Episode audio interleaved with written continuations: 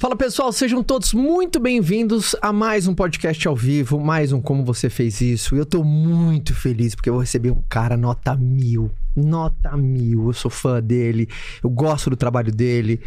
Uh, ele me ensina pra caramba, gera um conteúdo de um valor absurdo. Primeiro eu tenho uma bio poderosíssima aqui, poderosíssima. Antes de eu ler essa, a, a bio desse cara, eu só quero deixar um recado rápido, porque a gente tá até falando disso um pouco antes de abrir o, o, o o nosso podcast. Eu acho que principalmente para todo mundo que quer receber uma newsletter de vendas, logo no comecinho da manhã eu vou fazer um convite aqui do Ventes, nosso patrocinador.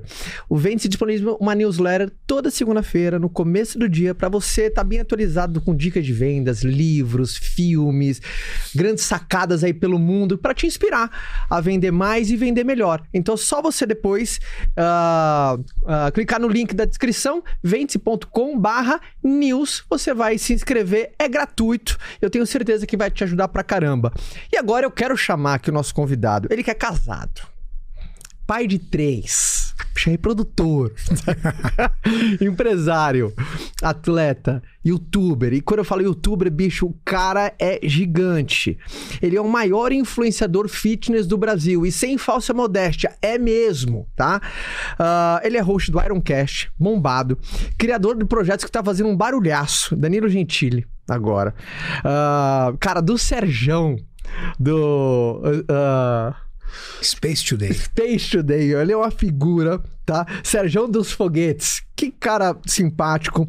Uh, do, o, o, Iga, o Iga do Flow. Galera do Flow. Galera do Flow. Ou seja, ele tá botando a galera para se cuidar. Fala muito sobre saúde, sobre performance, sobre principalmente isso que ele domina, porque ele viveu isso na pele. Então, senhoras e senhores, ele é Renato Cariani. Palmas para Renato Cariani. Palmas para ele. Obrigado pelo Obrigado, convite, irmão. Você sabe. Toda vez que você me convida, eu fico feliz demais, porque sempre vai bater um papo aqui muito legal e a gente traz muito conteúdo pra galera. E você sabe, principalmente quando a gente lançou esse, eh, esse podcast, ele, é, ele, a pergunta ele já dá muito tema da parada, né? É. Eu tô aqui para te entender, cara. eu, tô aqui pra, eu tô aqui para fazer a função da galera. Queria estar na frente, cara, me conta né? Você se transformou no maior influenciador fitness do Brasil. Ano 2022 ganhou o prêmio Best de maior influenciador fitness do Brasil. Num nicho que não é desse tamanho, é desse tamanho. Do cara. fitness, né? O fitness é muito grande. Eu acho que é a terceira maior área dentro da área de produto digital, né? Eu acho que a área de produto digital, a primeira, eu acho que fica negócios, finanças, essas Sim. coisas. Eu acho que a segunda é, da área de produto digital é a parte de. Finanças, talvez? É, não, finanças eu acho que deve ser o primeiro. A tá. segunda, tá. eu acho que deve ser essa parte de, de preparo humano. Desenvolvimento pessoal. É, desenvolvimento pessoal, tá. essas coisas. Eu acho que o fitness deve estar entre terceiro, quarto ali. Como você fez isso? Querido. Eu quero entender como você pensa. Sabe Globo ah, Repórter? Globo Repórter. Sabe aquela coisa onde mora, o que vive, o que come, o que fazem? Renato Cariani. Mais ou menos isso. Querido, olha, primeira coisa, é... no início, tudo começou por diversão. Mas você não tinha uma intencionalidade? Você não, não. Pensa, não, você não intencionou, quer saber? Eu vou ser o maior desse setor. Não tinha uma parada oh, assim? Não, não, vamos lá. Fala, ó, aqui é como você vamos fez lá. isso, tá? Tá, então vamos lá. Eu vou dizer como é que eu entrei. Eu tá. entrei para comemorar um aniversário. Como assim? Eu é, competi pela primeira vez no fisiculturismo quando eu tinha 22 anos de idade. Tá bom. Tá? Muito jovem. Tá. Eu vim de uma geração que o fitness não dava dinheiro nenhum. Aí eu olhei para aquilo, pobre, ferrado, duro, pagando faculdade, cheio de dívida. Eu falei assim: isso aqui não vai resolver minha vida. Tá. Então, eu amo esse esporte, mas eu preciso pensar em mim. Então, eu parei com as competições e me dediquei 100% à minha carreira como executivo, né? Porque eu sou formado em química e sou formado em administração de empresa com ênfase em marketing. Tá. Então, eu, eu, tenho uma carreira tá. fora do fitness. Tá. E eu me dediquei a essa carreira. Eu era funcionário de uma empresa, comprei 50% dos ativos de uma indústria farmacêutica e fui desenvolvendo. Quando eu tinha, quando eu fui é, para fazer 40 anos de idade, eu cheguei para Tati e falei assim, Tati, só que tem uma coisa. Okay eu deixei a competição, mas não deixei o estilo de vida. Eu continuei em alta performance na minha vida. Tá. Alta performance eu comecei a aplicar nos meus negócios, alta performance na minha alimentação, alta performance na minha atividade física. Então eu era o mesmo cara. Disciplinado, obstinado, obcecado e muito metódico. Ao ponto de, aos 40 anos de idade, eu falei pra Tati, falei, olha, eu quero comemorar meu aniversário num campeonato de fisiculturismo. Quero voltar a competir. Aí ela, hã? Que? Você tinha "É, parado há quanto tempo? Na altura? Olha, 24 foi minha última competição. Pra 40, 16, né? 16 anos. 16 anos. Uau. 16 anos fora. Uau. Legal? Uhum. Aí ela falou assim: pá, mas você nunca tocou nesse assunto? Eu falei: pois é.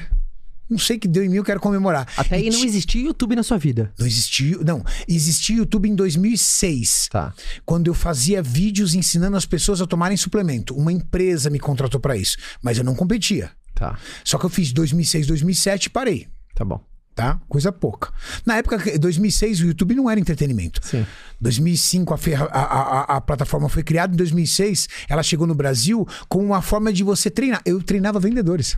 Que legal, cara. Eu ensinava as pessoas a tomarem suplemento pro vendedor assistir e ensinar como vendia. Os vendedores de loja. Uma empresa me contratou. Que animal. Então os caras aprendiam comigo como é que era a estratégia. Bom, a Tati não entendeu nada, porque eu nunca tinha tocado nesse assunto. Tinha uma- um campeonato no dia 3 de julho. Eu faço aniversário dia 4 de julho. Falei, pronto. Eu compito dia 3. A gente vai, nós vamos sair umas 11 horas, meia-noite a gente vira, pronto, comemorei meu aniversário. Fechado, fechado. Fui no campeonato, pra você ter uma ideia como o estilo de vida não soltou de mim. 16 anos sem competir. Na minha categoria tinha 20 atletas, eu fiquei em terceiro. Com 40 anos, hein? Uhum. Só que você sabe que terceiro é uma maldição, né, cara? Pô. Porque você fica em terceiro, você fala, pô, mas eu podia ter ficado primeiro. Foi por isso aqui que eu não fiquei primeiro. Tipo, o segundo é o primeiro dos últimos, né? Segundo é o primeiro dos últimos e o terceiro é o cara que fica mais esperançoso, porque ele é... o cara que é terceiro muitas vezes ele não entrou pensando que ele ia ganhar. Só que quando ele vira terceiro ele fala caramba, cara, de terceiro para primeiro tá perto, Entendi. não é? Talvez o segundo. O segundo é o pior. É. Vamos pensar numa equipe ali de vendas, por exemplo. Sim, o cara ficou em segundo. O cara, o ele- cara ficou em segundo e tá doído, mas o cara que ficou em terceiro, às vezes ele olha e fala assim: cheguei, meu. É verdade. Ano que vem eu sou primeiro. Verdade, verdade, verdade. O, o terceiro é gostoso. É. O segundo é doído, o terceiro é, gostoso. Legal? Cara, aí vem a alta performance e o espírito de competitividade que me levou a vida inteira. Quando eu deixei o fisiculturismo, eu coloquei todo o meu espírito de competitividade no mercado. E aí eu era muito arrojado no mercado da minha área. Tá. Eu falei assim: ah, eu vou competir de novo. Aí a Tati falou assim: você disse que era só pra comemorar seu aniversário. Eu falei: não, não, calma. Eu vou competir no final do ano, ou seja, julho pra dezembro. Se eu ganhar, nós vamos pros Estados Unidos e acabou. Porque é muito complicado. Sim. Quando você fala em competição de fisiculturismo, você está falando de um esporte que demanda uma dedicação muito absurda. Maior do que a maioria dos esportes.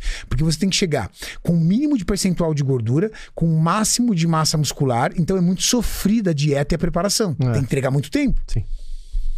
Chegou no final do ano, eu ganhei a sênior, que eram os caras da idade normal, a master dos caras mais velhos e o overall, que é a- o campeão da noite. Eu ganhei entre todos. E aí, faltando um mês para essa competição, um canal me chamou para mostrar como é que é a vida de um cara que é empresário e atleta ao mesmo tempo, que não vive do esporte, não era só atleta. E eu comecei a mostrar isso num canal, um canal grande, a galera começou a gostar. Quando eu ganhei o campeonato e todas as categorias, isso viralizou. Viralizou entre o público fitness ali. Uhum. E aí esse canal virou e falou assim: olha, a partir de janeiro, Renato, nós gostaríamos de ter você como um dos principais do canal. Financeiramente falando, esquece. Zero resultado.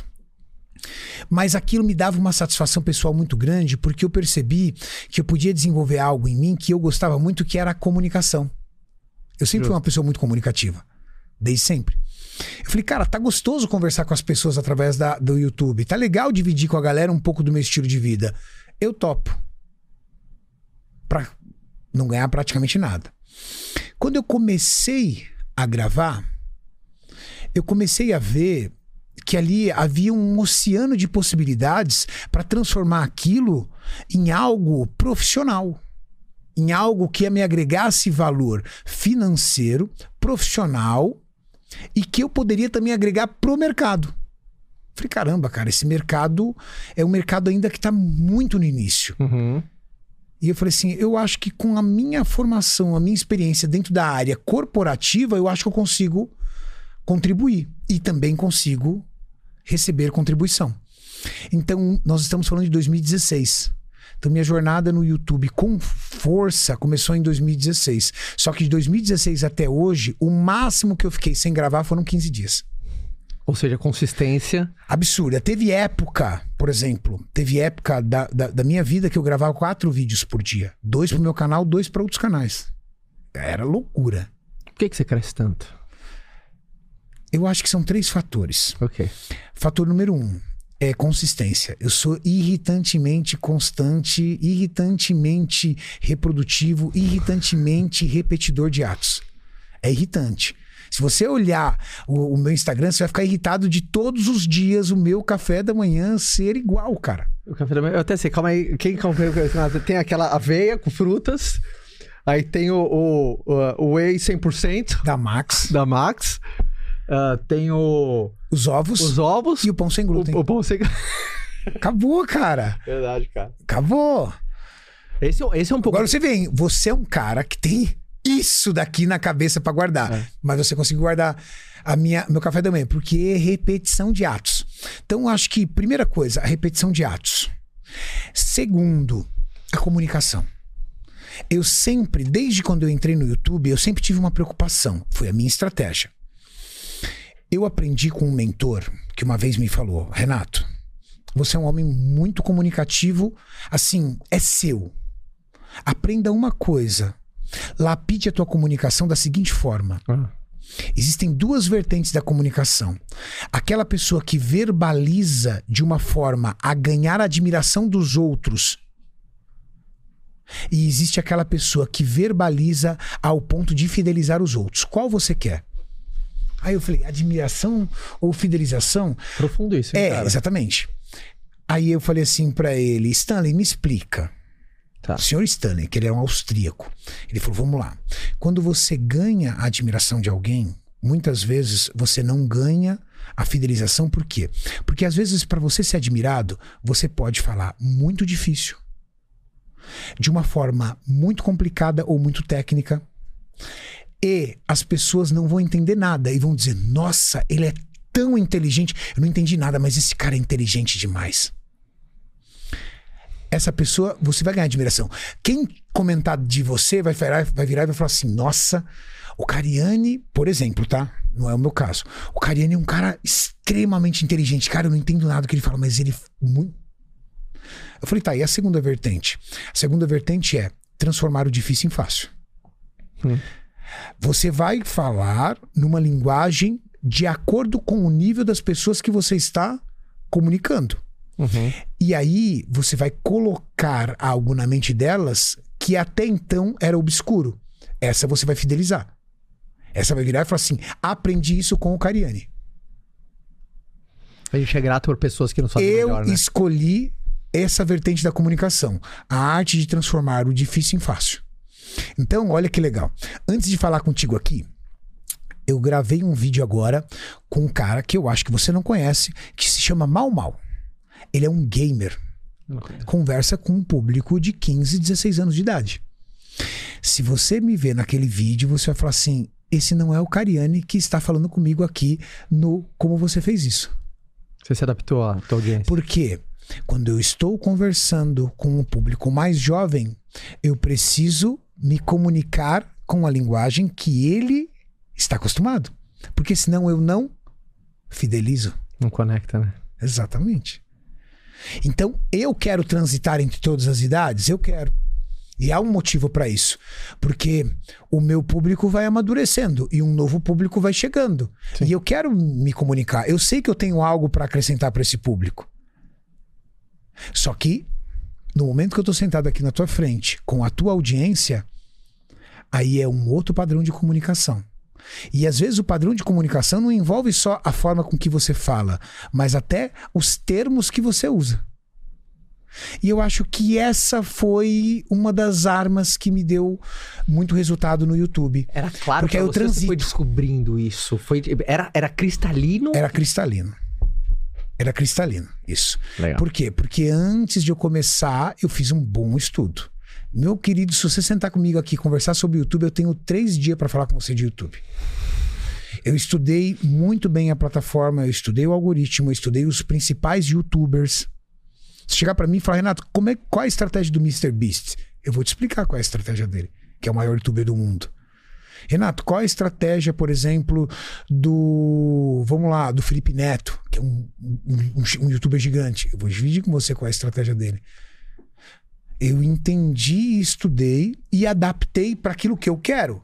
Nem tudo que de repente o Felipe Neto faz me interessa, nem tudo que o Mr. Beast faz me interessa, mas, cara, ninguém faz 30, 40, 50, 170 milhões de inscritos Na raça. não, se ele não tem algo de muito Exato, bom.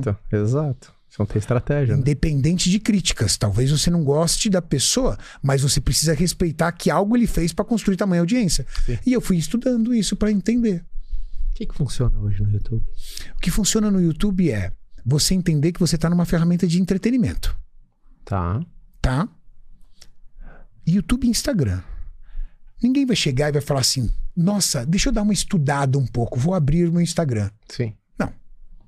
Mas você é capaz de ensinar uma pessoa através do Instagram. Ela é capaz de virar para alguém e falar assim: pá, pá, pá, pá. Nossa, onde você aprendeu isso? Eu aprendi com fulano de tal do Instagram. Verdade. Se você abrir o YouTube para aprender algo, esquece Caio Carneiro, Renato Cariani. Ele não vai chamar Caio Carneiro. Ah, não, não. Ele vai chamar o tema, Sim. ok? Sim. Então, o que, que você precisa? Entender sua thumbnail. Isso tem muito thumbnail. Cap título é algo que não sai um vídeo no meu canal sem minha aprovação. Você que pessoalmente olha. Tem que mandar pra mim. A gente tem um grupo, tem que mandar Tá. pra mim. Se não mandar pra mim, Você sabe que isso mexe ponteiro. exato. Então essa parte eu não deixo. Quantas pessoas que fazem YouTube param pra se preocupar com isso? É verdade. Isso é a minha ponta sensível. Thumbnail. Eu tenho um personagem novo, então eu tenho que fazer cruzamento. Então, antes de entrar o vídeo, tem que entrar no meu Instagram, que tem que entrar no meu TikTok, que vai às vezes dentro do podcast, então cruzamento das redes. Pra quando o YouTube chegar, quando subir o vídeo, já tá todo mundo preparado esperando aquele conteúdo. Hum. Por exemplo, eu fiz um vídeo hoje com o Mal Mal que eu falei pra você, que a gente vai fazer um projeto de, de, de emagrecimento. Legal? Primeira coisa que eu fiz, postei uma foto com ele, em collab com ele. Aqui bateu 300 mil, 300 mil likes. Legal? Então, 300 mil likes, eu entendi que quando eu te- você dá um like é porque de alguma forma você se conectou com isso. Então você concorda que amanhã ou hoje à noite, quando sair o vídeo, tem 300 mil pessoas que concordaram com isso? É verdade. Então eu não dependo só do algoritmo para distribuir. Já tem gente falando assim: caramba, quando, quando vai sair esse vídeo? Renato Carena no YouTube. Eu tenho 300 mil pessoas ali já, cara. Você entendeu? Entendi. Isso são coisas que você vai construindo com a sua experiência dentro de rede social. Cara, minha cabeça já tá assim, cruzando as duas coisas que você falou no início. É me comunicar, não do jeito que eu quero, e sim que minha audiência precisa. Exato. Né? Porque o- É uma escolha. é aquela técnica de espelhamento. Eu me espelho Eu- na. Porque eu não quero pertencer a um nicho, tá? Sim. Então, por exemplo, Porque senão você não vai sair da sua bolha. exatamente. O, por exemplo, aqui. Aqui quem tá falando contigo é um youtuber. Exato. Amanhã eu vou conversar com o Bruno Perini, amanhã eu vou no Sócios. Lá é um cara de marketing, eu vou fazer um palestra de marketing. A gente vai conversar sobre marketing. Sim. E talvez eu vá em outro para falar sobre saúde. Então eu não, eu não pertenço mais a um nicho. Exato. Se você quer pertencer a um nicho, aí você não precisa mudar. Tá? É. É que eu não quero pertencer a um nicho. Não, e, e- e principalmente, assim, é muito estratégico. E até quando você chega a fazer esse cross, por exemplo, com o Mal Mal, e você vai fazer um projeto de emagrecimento, ou seja, você vai introduzir a tua indústria já na linguagem daquela audiência, porque vai Pra ser via público. Mal Mal, né? É. Não é ou não? Porque eu, com o Serjão, eu tô conversando com o nerd. Sim. O público, talvez, do Mal Mal não assista astronomia. Sim. Entendeu? E talvez o público da astronomia nem todo esteja dentro do Danilo Gentili, que é um guarda-chuva muito maior. Então, quando eu converso com o Danilo, eu converso com um público entre 25 a 40. Quando eu converso com o Serjão, eu converso com um público mais ou menos nessa idade. Quando eu converso com a galera do Flow, mais ou menos nessa idade, poxa, mas e o jovem? Então eu preciso. Aí vem o Mal Mal, vem o Renato Garcia, que é um youtuber de carro, que tem 17 milhões de inscritos no YouTube dele. Ou seja, você está criando avenidas, estradas diferentes De comunicação. de comunicação para chegar na mesma praia chamado saúde, fitness, performance, Resultado, resultado. empreendedorismo. Porque tem gente que não consegue descer pela Anchieta, tem gente que só de- consegue descer a praia pela Imigrantes, Exatamente. que é essa comunicação. É isso. é O isso. que mais funciona no YouTube? YouTube funciona regularidade e YouTube funciona você entender qual é o seu nicho, né? Boa. Por exemplo, eu consigo conversar sobre isso, eu consigo alinhar tudo isso. Se de repente eu tentar uma outra linha, eu desconstruo minha audiência. Também dá certo, Tá, só que você vai voltar pro final da fila. Tá. Eu tive, por exemplo, uma reunião uma vez com uma amiga minha. Ela tem um canal no YouTube, ela tem um Instagram, só que o público dela é predominantemente homem.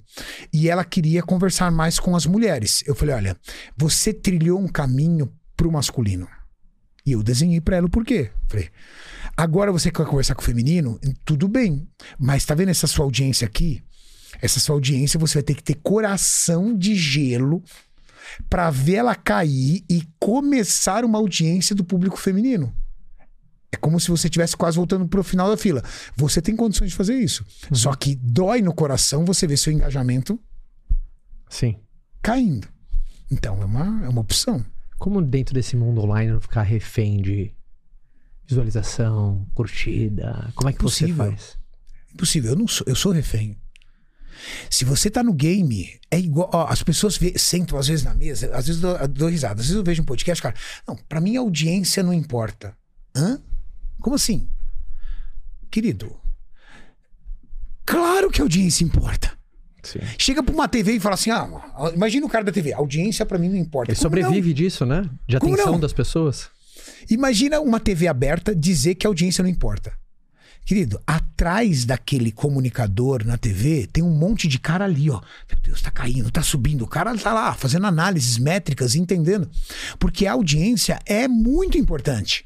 Porque a audiência te fala três coisas. Primeiro, se estão gostando. Sim. Ah, mas o público só gosta de conteúdo lixo. Mentira. Mentira. Mentira. Porque você pega um monte de canal bom.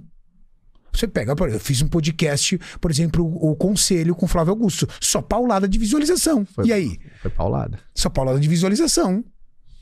Você pega os você pega os conteúdos de uma série de outros canais, só paulada de visualização. É conteúdo lixo? Não, não. Não.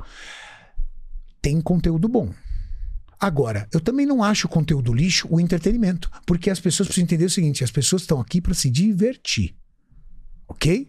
Então, humor vai dar sucesso, brincadeira vai dar sucesso, resenha vai dar sucesso, música. Quem compete com música? Clipe. Não tem como. né? Pois é. Então, não é conteúdo lixo, é realidade. Isso aqui é uma ferramenta de entretenimento, amigão. Não é o Google científico. Legal? Pra você entrar no game. Eu tô falando isso pra você entrar Exato, no game exato. e não ficar lá só atrás ali hateando todo mundo. Sim. Primeiro ponto. Segundo, quando você entende que isso é uma ferramenta de entretenimento, você precisa deixar tudo muito leve. É verdade. Eu tenho 750 videoaulas no meu canal. Foi a minha base. E tem um motivo, tá? Todo mundo pergunta, Renato, por que você fez tanta videoaula? Porque a videoaula não morre. Eu vou fazer o projeto com o Mal Mal agora. E você publica todo dia, né? Publico Vídeo. todo dia. Todo dia tem Todo vídeo. dia. Nesse momento, entendeu? Tem algo rodando. É, é, Tô fazendo pro Mal Mal, tá, certo? Tá bom. O projeto Mal Mal tem começo, meio e fim. O projeto do Sérgio Sacani tem começo, meio e fim. O projeto do, do Danilo tem começo e fim. Quando acabar esse projeto, ele vai ficar lá. Mas poucas pessoas vão assistir, porque foi é igual a novela. É, uma é um seriado. Agora, quando eu faço um vídeo, sete segredos para perder barriga. Esse vídeo morre. Não. Daqui 10 anos, a pessoa, alguém vai precisar desse segredo? Uhum. Então, eu fiz uma base de vídeos assim. Ninguém entendeu por quê. Renato, por que do nada você mudou pro projeto? Porque primeiro eu tinha que fazer uma base desses vídeos. Por dois motivos. Primeiro, porque eu amava fazer vídeo aula, ensinar. Eu amava. Segundo, porque eu precisava construir uma base de vídeos de busca orgânica que nunca morrem para que o YouTube entregasse muito. Hoje você não grava mais essas videoaulas? Não, porque eu, eu, eu- eu- de cada fundação, tema eu né? fiz, é, de cada tema eu fiz três, três, quatro vezes.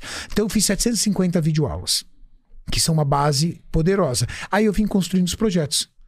Então, por exemplo, tem videoaula minha que tá com um milhão. Miserável gênio, né? É, tem vídeo minha, a videoaula minha, por exemplo, os top 10 vídeos mais assistidos no meu canal, nenhum é de projeto. E olha que eu já fiz projeto com tudo quanto é gente. O, o projeto. É ele- tudo de O videoaula. projeto, ele, ele é um turbo de engajamento, né? Ele é um turbo de engajamento e de audiência momentânea. Mas depois ele acaba. Sim. Como se fosse um, um seriado. Assistir esse seriado pra gaveta e você não vai assistir mais. Sim. Então, tem, por exemplo, hoje, você pega uma videoaula minha, por exemplo, com 4 milhões de visualizações, você pega aí lá mês que vem, vai estar com 4 milhões e 50 mil. 4 milhões e 100 mil. É como se fosse uma espécie de plano de previdência que nunca morre. Sim. E isso vai distribuindo. Então, o YouTube, para você entender o algoritmo, o YouTube, ele. O, YouTube, o pessoal fala assim: nossa, o algoritmo do YouTube é horrível. Não é nada, cara. O, algoritmo do YouTube só precisa de uma coisa: YouTube, Instagram, todo mundo. Quando alguém vem reclamar dos algoritmos para mim, eu nunca reclamei de algoritmo. Quando alguém vem reclamar, eu vou falar assim: ó, presta atenção. Você entendeu o business? O business é o seguinte: há uma concorrência entre todas as plataformas para reter audiência. Aquela que você fala que você não liga, Concordo. tá? Então tá bom. Então você não liga para audiência, mas o, o- a, a ferramenta que você está Concordo. realizando o trabalho liga. É a obsessão. A obsessão. O TikTok quer segurar você para você não ir pro Instagram. O Instagram quer segurar você para você não ir pro YouTube. O YouTube quer segurar você para você não ir pro Netflix. Sim. E por aí vai. Legal? Uhum. Qual é, a qual é a ferramenta que o algoritmo tem? Oferecer para o público aquilo que ele imagina que vai reter a pessoa. Essa é a obsessão dele. Caramba, eu preciso segurar o Caio Carneiro no YouTube. Então o que eu tenho que entregar de quando acabar o vídeo do YouTube? Pode ver, acaba um vídeo do YouTube, a gente entrega outro, não entrega? O Exatamente. que, que eu preciso te entregar? Algo que garanta que você continue no YouTube. Aí, o que, que ele vai entregar? Quem tem mais visualização, querido. Quem tem mais entrega, quem tem mais engajamento. Qual é o conteúdo que o Caio tá assistindo? Ah, o, conteúdo, o Caio tá assistindo sobre carros. Terminou o vídeo do Caio, eu não posso dar um vídeo pra ele sobre gato. Eu tenho que dar sobre carro. Porque eu sei que ele gosta disso. Qual que eu vou entregar de carro pro Caio? Aquele vídeo que tem mais visualização, mais novo, de um cara que tem mais engajamento, que tem mais like, mais comentário. A chance de eu ir embora é menor. A chance de você ir embora é menor. Então essas métricas no meu canal são todas controladas. Like, comentário, encaminhamento, métricas que você consegue analisar no Google Analítico. No YouTube Analítico. E a gente vai analisando isso. Quando. É uma realidade diferente de quando você começou de como tá hoje. É uma realidade diferente, mas um comportamento igual. Tá bom. comportamento igual. Tanto que no meu canal eu fiz um milhão de inscritos no meu canal em sete meses, fazendo vídeo aula. Quando alguém fala pra você, ah, mas quando você começou não tinha ninguém, agora tem um monte de gente. Sabe quando eu comecei meu canal de verdade? Ah, Em 2019. 20, 21, 22, 23. Quatro nos, anos. Nos últimos três anos você vê que nem um tufão lá em bicho. Nos últimos A três gente, é, anos, a gente cara. tá indo pra 7 milhões de inscritos. 7 que milhões de inscritos quinhão. fitness é muita coisa. Não é música, não é humor que bate muito forte. Não é música, não é humor. Como você vê esse, esse mundo de influência hoje, assim? poderosíssimo, inevitável, fabuloso, assustador. E quem. Eu, eu dou risada numa mesa, eu com meus 47 anos, tá? Ou seja, eu sou old school. É um papel, uma caneta que eu preciso anotar esse cara tá falando. Eu dou risada quando eu tô numa mesa conversando com amigos e alguém, por exemplo, um advogado, esses dias eu dei risada com um amigo meu, entendeu? Advogado. Ele falou assim: Renato, eu nem Instagram tenho. Eu falei assim: então tu tá deixando muito dinheiro na mesa, meu querido. Renato, aonde um advogado vai deixar dinheiro na mesa no Instagram? Aí sabe o que eu fiz? Eu mostrei o perfil de um amigo meu. que com um produto digital, ensinando as pessoas a como montar um escritório, faturou, esse vai faturar esse ano 39 milhões de reais. Eu falei, fala para mim quanto você faturou esse ano. Faturou 10% disso?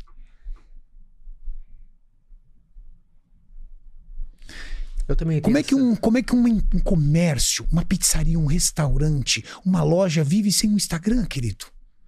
Como é que ele deixa de lado uma ferramenta tão poderosa, uma agência de marketing gratuita, ou que ele faça tráfego pago tão barata na mesa? Eu sou da geração, eu tive loja, sabe quando, cara? Em 1999. Eu sou vendedor também, porra. Eu chegava na loja, na minha loja de suplemento, entendeu? E falava, olhava, olhava. Caramba, cara, faz três dias que aquele termogênico não sai um. Ah, Renata, aquele não tem como sair. Eu falei, não tem? Então valendo a Coca Zero da noite. Eu vou vender isso aí. Espetáculo. Vendia todas, velho. Mas você vê cada vez mais necessidade da marcas terem um rosto na frente. Você vê esse grande movimento, por exemplo? Cara, os CEOs estão metendo a cara. Então, eu quero que você fale disso. Sabe por que o CEO eu- tá eu- metendo a eu- cara? eu- eu venho falando isso há muito que assim, tempo. agora porque eu falei com todos. Todos vieram, ah, quase todos vieram falar comigo. Muitos perguntam Eu fiz muito podcast com o João. eu- Todos esses caras, eu converso com todos eles. Eu já... Sabe qual é o lance? Cara, ou eu meto a cara, ou eu compro uma cara. Mas se eu compro uma cara, é perigoso pra mim. Exatamente. Porque eu fico na mão do cara. Exatamente. A cara mais segura é a sua. O cara que tá ali, o Eu fundador, o entrei dono. pro Grupo Suplay. O Grupo Suplay esse ano vai faturar um bi. Eu fui na convenção, foi um espetáculo. Foi um hein? espetáculo. Eu entrei pro Grupo Suplay. E eu fui tão obsessivo, e tão batalhador, e tão trabalhador, e tão apaixonado pelo projeto, pela empresa, que inevitavelmente eu me tornei a cara da empresa. Me tornei. Todo mundo falava assim: ah, Max do Cariani, Max do Cariani. O, a- chega- às vezes chegava numa loja, ah, o Whey do Cariani, tal, tudo. O que, que a Suplay teve que fazer? Vira sócio. É uma ação inevitável. Então hoje os CEOs estão olhando e falando assim, cara, eu preciso humanizar a minha empresa. Não dá para ficar mais no institucional. Não dá pra ter aquele perfil no Instagram que parece um catálogo virtual. É, o branding tá mudando, cara. O branding tem que ter um pouco agora de personalidade, Exato. né? De personalidade. Aí você olha e fala assim, cara, como é que eu posso construir essa personalidade? Rede social. Mas uma rede social, como é que um corporativo fala numa rede social? Fala de uma forma muito institucional. Tem que ter uma cara. Que seja eu a cara. Que seja eu a cara. Claro, nem todo empresário vai ter a habilidade e a coragem de fazer isso, porque não é fácil. Exato. Expor vida, privacidade, essas coisas não é fácil. Mas, se você tiver meios para fazer isso, cara, quem mostrou isso muito bem? Steve Jobs primeiro. Exatamente. Agora, Elon Musk. Exatamente. O principal influenciador da Tesla é ele. Cara, Elon Musk abriu esses dias a boca para falar, acho que foi de uma criptomoeda. Explodiu a criptomoeda. Então não adianta, você vai falar para mim, ele é um dos maiores influenciadores do planeta. É verdade. Então, os os CEOs estão olhando e falam assim, cara, dá para fazer isso. Principalmente na área de educação. É. Principalmente na área de educação. Você acha que um, um Eu não consigo ver a Vêndice sem você. É verdade. Eu não consigo ver você. É a Vêndice do Caio Carneiro. É. Puxa, mas e se um dia a Vêndice for vendida? Mas cê- hoje o mercado, porque é um, é um papo atrás, mas uns cinco anos Porque é um atrás, falaram problema, que era, né? era anti-equity, um fundador ter uma presença forte, né? Pra Falavam, vender né? era mais difícil. Hoje é o contrário. Até saiu uma reportagem algum tempo atrás que assim, empresa tem uma valorização no seu EBITDA por causa de CEO carismático, porque ela representa. Representa. Ele vira embaixador Não, da e depois parada. que vender, aí você, tem, aí você não tem que se preocupar com isso, né? Exatamente. Né? Não é verdade? Exatamente. Depois que vender, não é problema seu. E, e- e quando você tem esse lance da, Agora, da influ- reduzir valuation, pelo louco, E, pelo amor de e- Deus. e quando você tem esse lance de você entender influência, entender a força de influência, é que é muito louco. Óbvio, isso é óbvio. influência sabe que tem duas vertentes, né? Eu sempre digo isso. A influência ela pode ser quantitativa e qualitativa. Fale mais. E ó, as duas são importantes. Eu tinha um diretor que cuspia na audiência quantitativa. Sabe o que aconteceu com ele? É quantitativa Foi e- demitido. e, qualitativa. Qualitativa. E eu vou explicar o que é uma influência qualita- qualitativa e quantitativa. Vamos lá. Digamos que você resolveu trabalhar com importação de equipamentos para pesca. Você é um player novo, Boa. entendeu? Gostei do nicho, hein? O cara já foi nicho exótico. Acabou. Entendeu? Vendi meu negócio, sou apaixonado por pesca. quero entrar nesse mercado, achei um canal, uma empresa poderosa na China que fabrica produtos de excelente qualidade, top de pescas e eu quero trazer essa linha de pescas para o Brasil. Cara, eu sou um cara arrojado no marketing e eu quero já chegar chegando no marketing digital. Tá. O primeiro passo que você tem que fazer? Bom, eu vou fazer o seguinte. Eu vou contratar o Danilo Gentili, por exemplo, que tem 15 milhões de seguidores, e ele vai fazer uma ação comigo para pesca. Tá errado. E eu vou explicar para você que tá errado. Eu vou provar para você que tá errado. O Danilo Gentili é um exemplo de mídia quantitativa. Ele fala com milhões de pessoas. Legal? Sim, ele fala com quantidade. Você tem que achar quem é o maior influenciador do nicho de pesca. Pô, Renato, mas do nicho de pesca é o Zé Pesqueiro, ele tem 100 mil seguidores apenas. Ele é tricampeão, o maior, o maior pescador do Brasil. Esse é o cara que você tem que contratar. Porque ele é influência qualitativa. Qualitativa. Ou seja, ele é a influência do nicho. E eu vou explicar, e tem um, e tem um baita case em cima disso. Tá. Tá, isso é marketing. Tô gostando. Vamos lá. Eu contrato o Zé da Pesca Tá. e falo, Zé, esse é o seu novo kit. E você vai comunicar para o seu público que você escolheu essa marca para pescar. Pescas Para melhorar a performance da sua pesca. Não, a gente tá falando de pesca esportiva, cara. Sim, pesque-se. Exatamente. Pesque-se. Boa. Pesque-se. Legal? Ah. E aí, eu, o nicho, o cara que é apaixonado por aquilo, olhou seu produto. Exato. E Qualidade do produto. sobre a pessoa, né? Vamos lá. É da pesca. tá- Qualidade do produto, cadeia de distribuição. Uhum. Qualidade do produto, cadeia de distribuição, fortalecimento do branding, faz com o tempo com que você domine o teu nicho. Então, de um player novo, você vira referência. Qual é o teu próximo passo? Quantas pessoas pescam no Brasil? Meio por cento? Vamos dar esse chute? Meio por cento das pessoas no Brasil pescam? Meio por cento. Eu preciso o quê? Expandir. Danilo Gentili? Agora mudou o jogo. Vem cá. Quanto você quer para fazer um vídeo seu pescando e dizendo dos benefícios de pescar? Anti-estresse, anti-ansiedade, melhora da mente, um passeio em família, um coisa. Ah, o mercado endereçado. né? Aí um- a influência quantitativa tem um poder que a Quali não tem, Trazer que é o quê? clientes. Vitrine. Aí ele abre. Trazer mais gente pra festa. Aí ele traz mais gente para festa. E ele aumenta o quê? A categoria de produto. Primeiro você aumenta o share. Assume a, a liderança do share, para depois aumentar a categoria. Se ele, com bala na agulha, tivesse ido primeiro para influência quant, sabe o que teria acontecido? Ele teria deixado dinheiro pro concorrente dele. Exato. Ele não é referência? Exato. Você entendeu? Influência guerra, qualitativa e quantitativa. Influência qual e quant. Primeiro domina, depois expande. Não expande pra dominar. Exatamente. E tal qual a arte da guerra, você também tem, mas a estratégia é entender como é que é a rede social. Então tem muita gente que fala assim: ah, mas, por exemplo, ah, mas esse cara tem milhões de seguidores, mas ele não conversa com o nicho. É verdade. Talvez ele não converse com o nicho. Mas qual é a tua posição no nicho? Minha posição é de liderança. Então a tua obrigação é expandir o nicho. Exatamente. Aí vai vir a tua resposta. Por que o Cariani está fazendo projetos e ações dentro da Max Titânio com Sérgio Sacani, Danilo Gentili? Porque É, hoje eu sou a bolha. líder Você- de você fez- mercado. você fez uma coisa fora do óbvio. Porque hoje a nossa marca é a líder de mercado. Então, automaticamente, a obrigação dela é fazer o quê? Expandir mercado. 3% da população consome suplemento. Olha que legal. Ele explicou uma estratégia já revelando por que que ele. fazendo ela. Exato. Não é, não é intuitivo, não é a esmo, é calculado, é estudado, é analisado, é marketing. Exatamente. Você não tá. Eu, eu, eu quero, eu quero aumentar a base, eu quero aumentar o mercado endereçável do meu setor. Qual é a marca que chega na loja e as pessoas pedem? Max. Tá, mas são poucas pessoas, só são 3%. Eu preciso aumentar. Então eu preciso falar com outros públicos. Quando eu vou no Sérgio, eu falo com 3 milhões de astrônomo. pessoas tomam suplemento? É isso? do Brasil? Entende?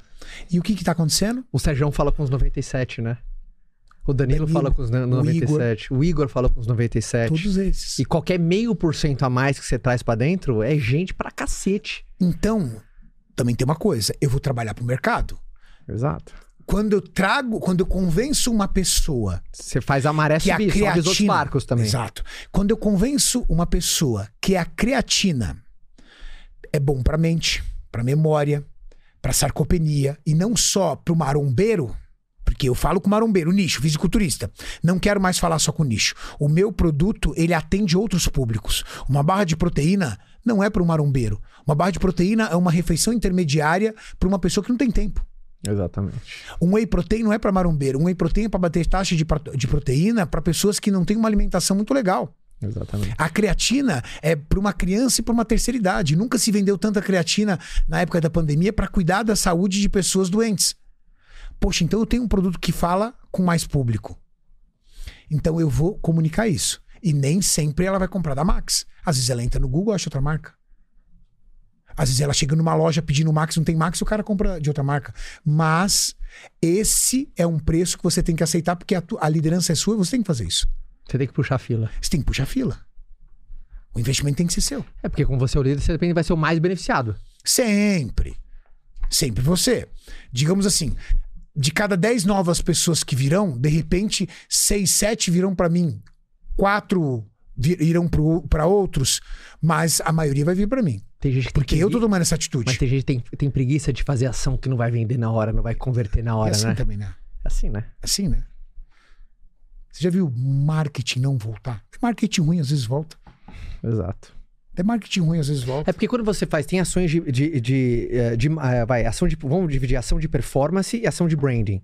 Quando você faz uma ação de branding, você, você constrói na cabeça do consumidor a decisão de compra. Às vezes essa Claro. decisão vai vir ali, daqui a pouco.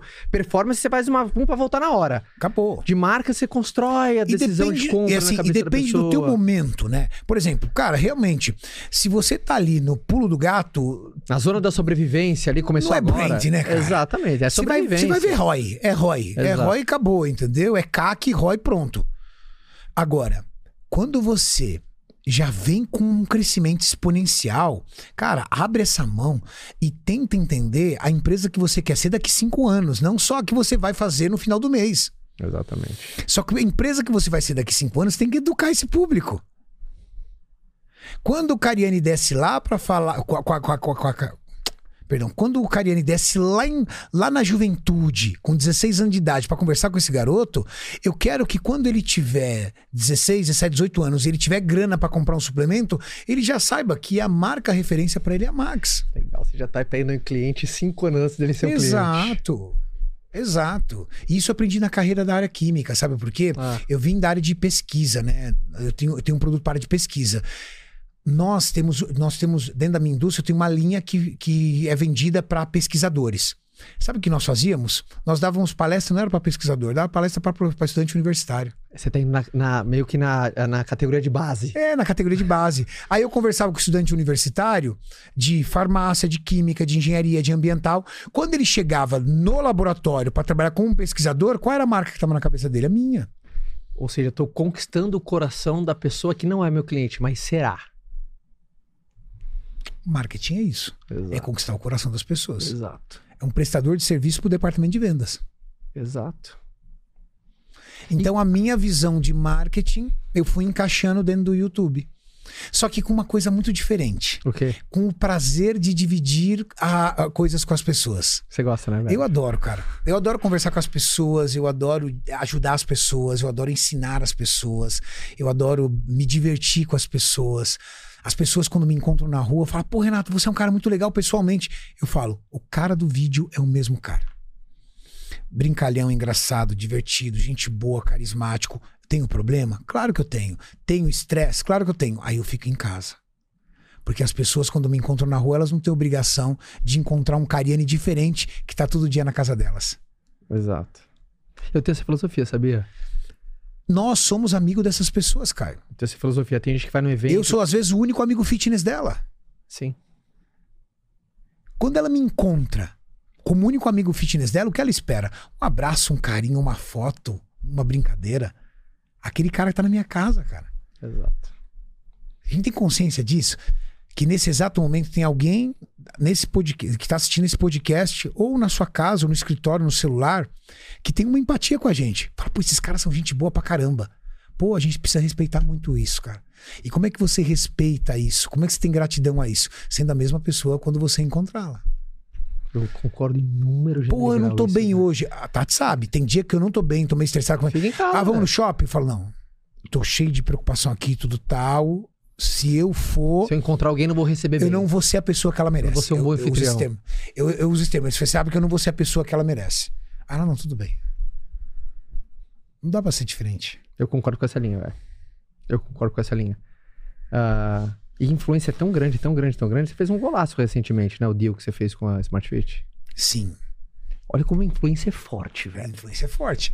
Você fez um Primeira deal vez que eu acho que o homem pegou um sócio na vida. Ele abriu o capital sem sócio. Você fechou, pra, que, pra quem não tá. Pra quem não sabe, né? o Caiane, o Cariani fechou uma sociedade com a Smart Fit, Com o grupo, né? com o grupo da Smart Fit. Eu esqueci o nome do grupo.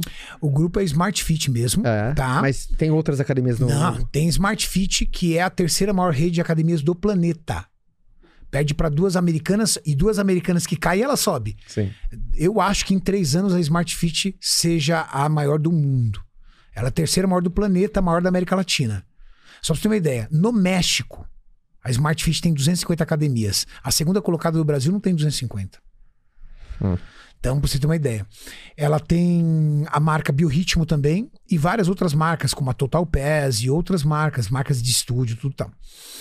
E aí eu fui convidado pro, pelo grupo Smart Fit para criar uma nova marca, que é a Nation, que é uma marca de academia voltada para quem gosta de treinar. Mas a galera alta performance ali. Na verdade, a galera que gosta de treinar. Então, por exemplo, não é uma academia de fisiculturista. Sim. Eu quero público normal. Tá, mas por Mas exemplo, eu quero- eu sou um cara que eu curto treinar. Então você vai treinar lá.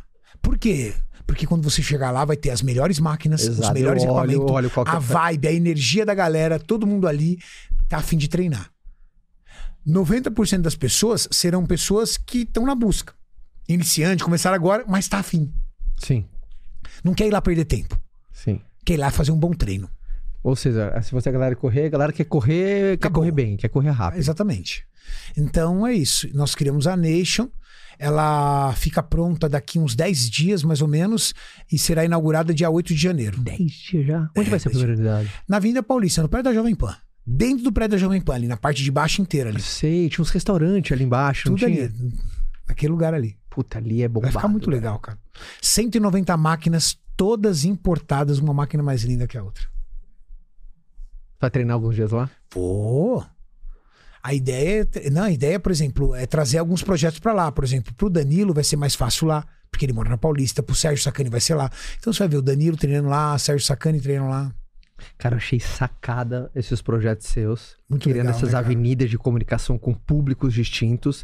Porque no final das contas, a- entre aspas, a praia, o lugar é o mesmo, que é o mundo fitness. A praia é mudança de estilo de vida. Exatamente. Sérgio, 186 quilos. Qual foi o primeiro projeto que você fez com o Sérgio? O Igor. O Igor? Explodiu? explodiu. Mas do Igor foi engraçado, sabe por quê? Ah. Eu fui resiliente. Eu venho convidando o Igor para esse podcast desde setembro de 2021, quando eu fui no Flow. Desde setembro de 2021 eu fico provocando ele. Tipo, vamos fazer um desafio, tal, três meses. Geralmente é três no meses. ano você faz com a galera? 2022, eu fui, o, eu fui o cara que mais vezes foi no Flow. Porque eu era, eu era co-hoster quando, a coisa, quando o assunto era fitness e me chamava para apresentar junto. E muitas vezes convidado. Chegou no final do ano, ele fez um. O último episódio era os, os melhores do ano.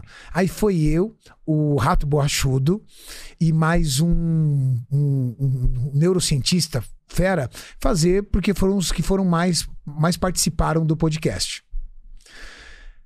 Eu continuei insistindo. Aí chegou um dia, em julho, em final de junho, eu chamei, ele me chamou novamente, eu chamei ele, desafiei ele e, enfim, ele aceitou. Quando ele aceitou em junho, a expectativa das pessoas já era tamanha, afinal de contas, há muito tempo ele já vinha prometendo isso, que aí viralizou. Os vídeos batendo tudo um milhão em 24 horas. Aí eu fui, aí eu fui no Serjão. Porque Sim. o Sérgio tava com 186 quilos e ele não conseguia mais descer uma escada. Para ele descer uma escada, ele parecia uma pessoa deficiente físico. Ele não conseguia descer.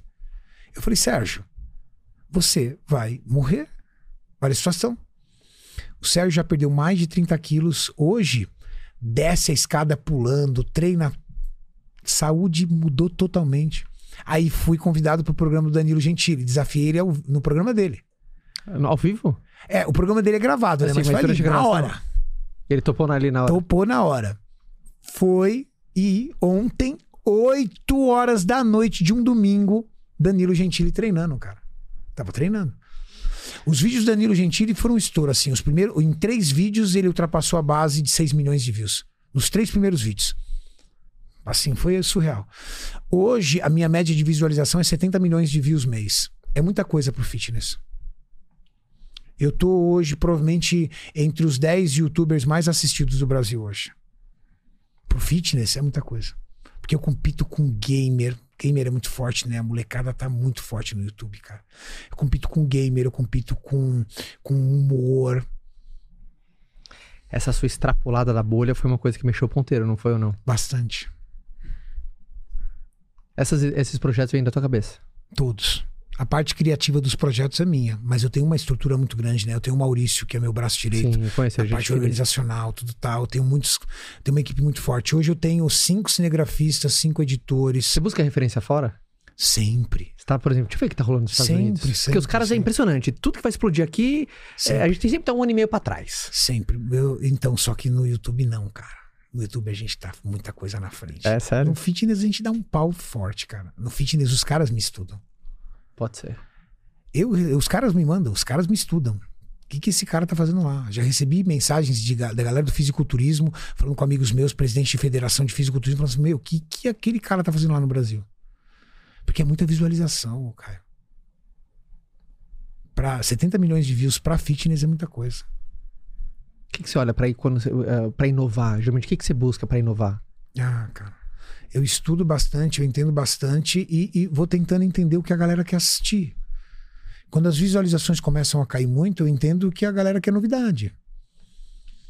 A galera quer novidade. E haverá um momento, tá? Que as minhas visualizações vão cair. Há um momento de limbo. Sim. Tem que estar preparado para isso. Aí você vai lá, entendeu? Dois, três meses de limbo, aí você acha mais alguma coisa e. Pum, TV é igual. Ué, não tem uma novela que vai lá em placa.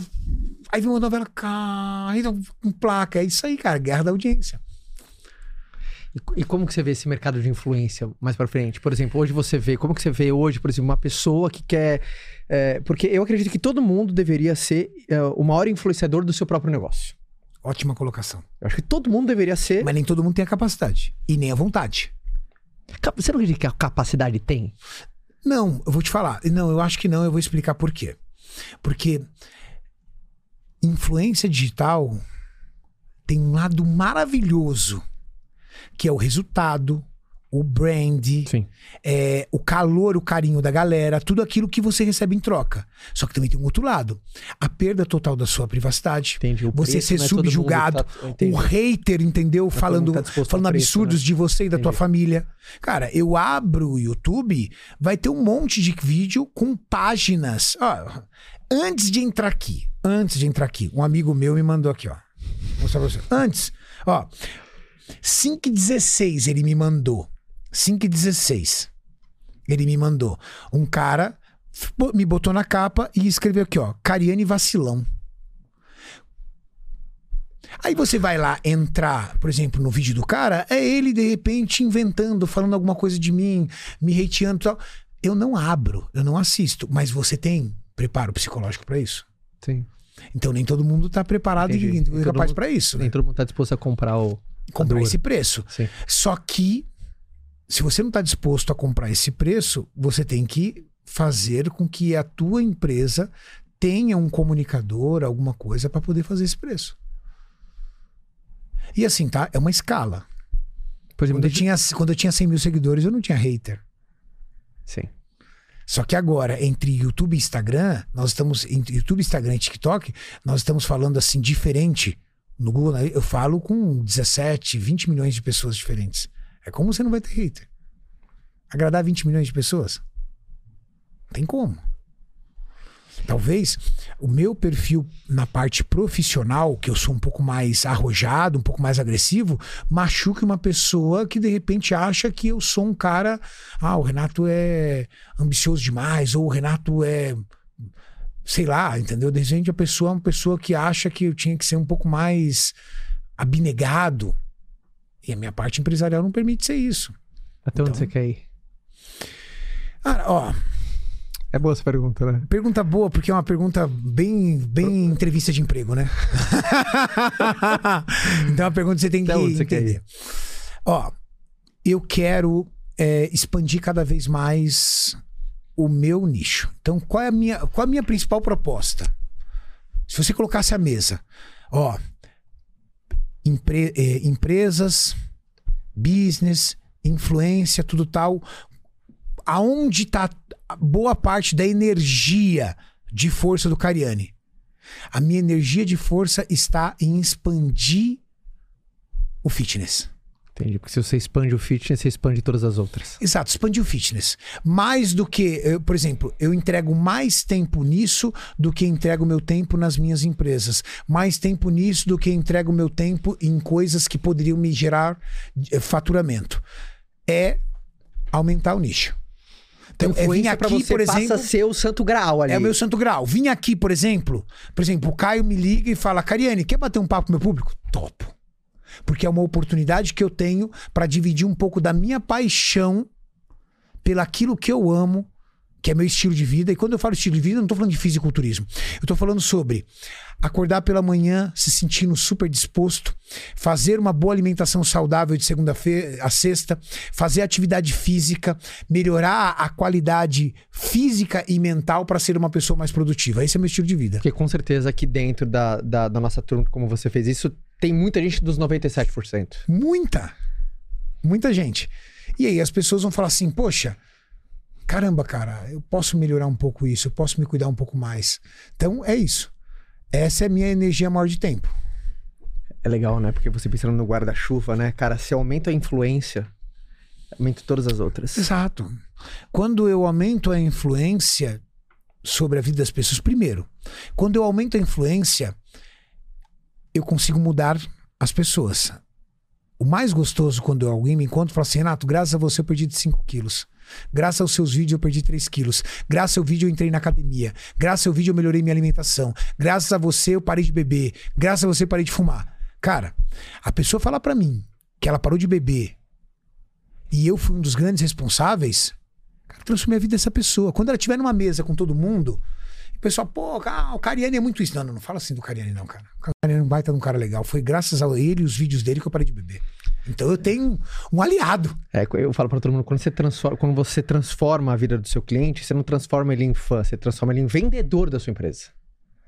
Ele conta que ele promove, ele fala, cara, você olha isso aqui, então pra mim, eu, eu não acredito em transformar cliente em fã. Pra mim é cliente em vendedor, porque eu acho que é o supra-sumo da parada. E, e, e, e principalmente quando a gente fala disso de, de influência, ficou claro a sua estratégia, ficou, ficou muito bacana. Ah, quando você vê alguém falando, ah, mas hoje é mais difícil. É mais difícil. É mais difícil. É mais difícil. Porque eu Em acredito. 2016, Não eu tinha- carpi um pouco de terra, eu carpi um pouco de mato, né? Eu, eu Pô, falo, tem que pagar um preço, eu né? falo quando eu comecei, já aconteceu nas redes sociais também, foi 2014. Eu vejo que a dor é a delícia. Qual que é a dor? Não tinha esse, nível de. Não era claro para muitas pessoas, pri- principalmente esse mercado de influência, mas hoje é muito mais competitivo.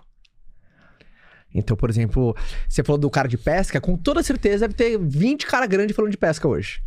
Mas uma coisa é fato. Dá pra mudar isso? Não dá pra mudar, né? Por Não. exemplo, ó, tá, eu não entrei até agora. Vamos pensar num ouvinte nosso que tá, Que não, tá tá dizendo, pô, aqui. mas eu nem. Então é. Eu não entrei vou- nesse game vou, agora. Sabe aquele cara que fala, vou ou não vou? Pô, o Cariani começou em 2016, Caio começou em 2014 e agora tá tudo muito difícil, tá? Isso você não consegue mudar. Tá? Então, vamos lá. Aquilo que você não consegue remediar, remediado está. Então, lá.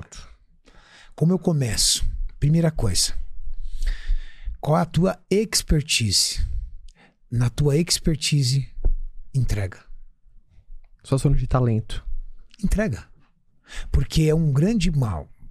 Por que eu saí muito na frente no começo? Eu vim de uma geração que o nutricionista, o professor de educação física, o profissional da saúde, ele não queria vender informação, ele queria reter informação do tipo: vem no meu consultório que eu te ensino. Uhum. E aí, eu e mais outros vários influenciadores do fitness íamos nas redes sociais e ensinava. Como fazer um ensinava, treino ensinava. de peito, como treinar. Isso, como reduzir é, é, é, calorias, como calcular a sua própria dieta, o que é proteína, carboidrato, gordura, é, como fazer uma distribuição dos macronutrientes, o que é micronutrientes, o que são vitaminas e minerais, o que é taxa de metabolismo basal, como calcular quantas calorias você precisa de gastar por dia. Pô, o nutricionista não queria ensinar isso, cara. Pô, como é? Pô, vou ensinar minha fórmula pro cara fazer. Vou ganhar dinheiro como, né? Tá. Então ele demorou, eu fui na frente. Eu não, tá? Eu falo eu, por mim, mas muitos foram na frente. Sim. Legal?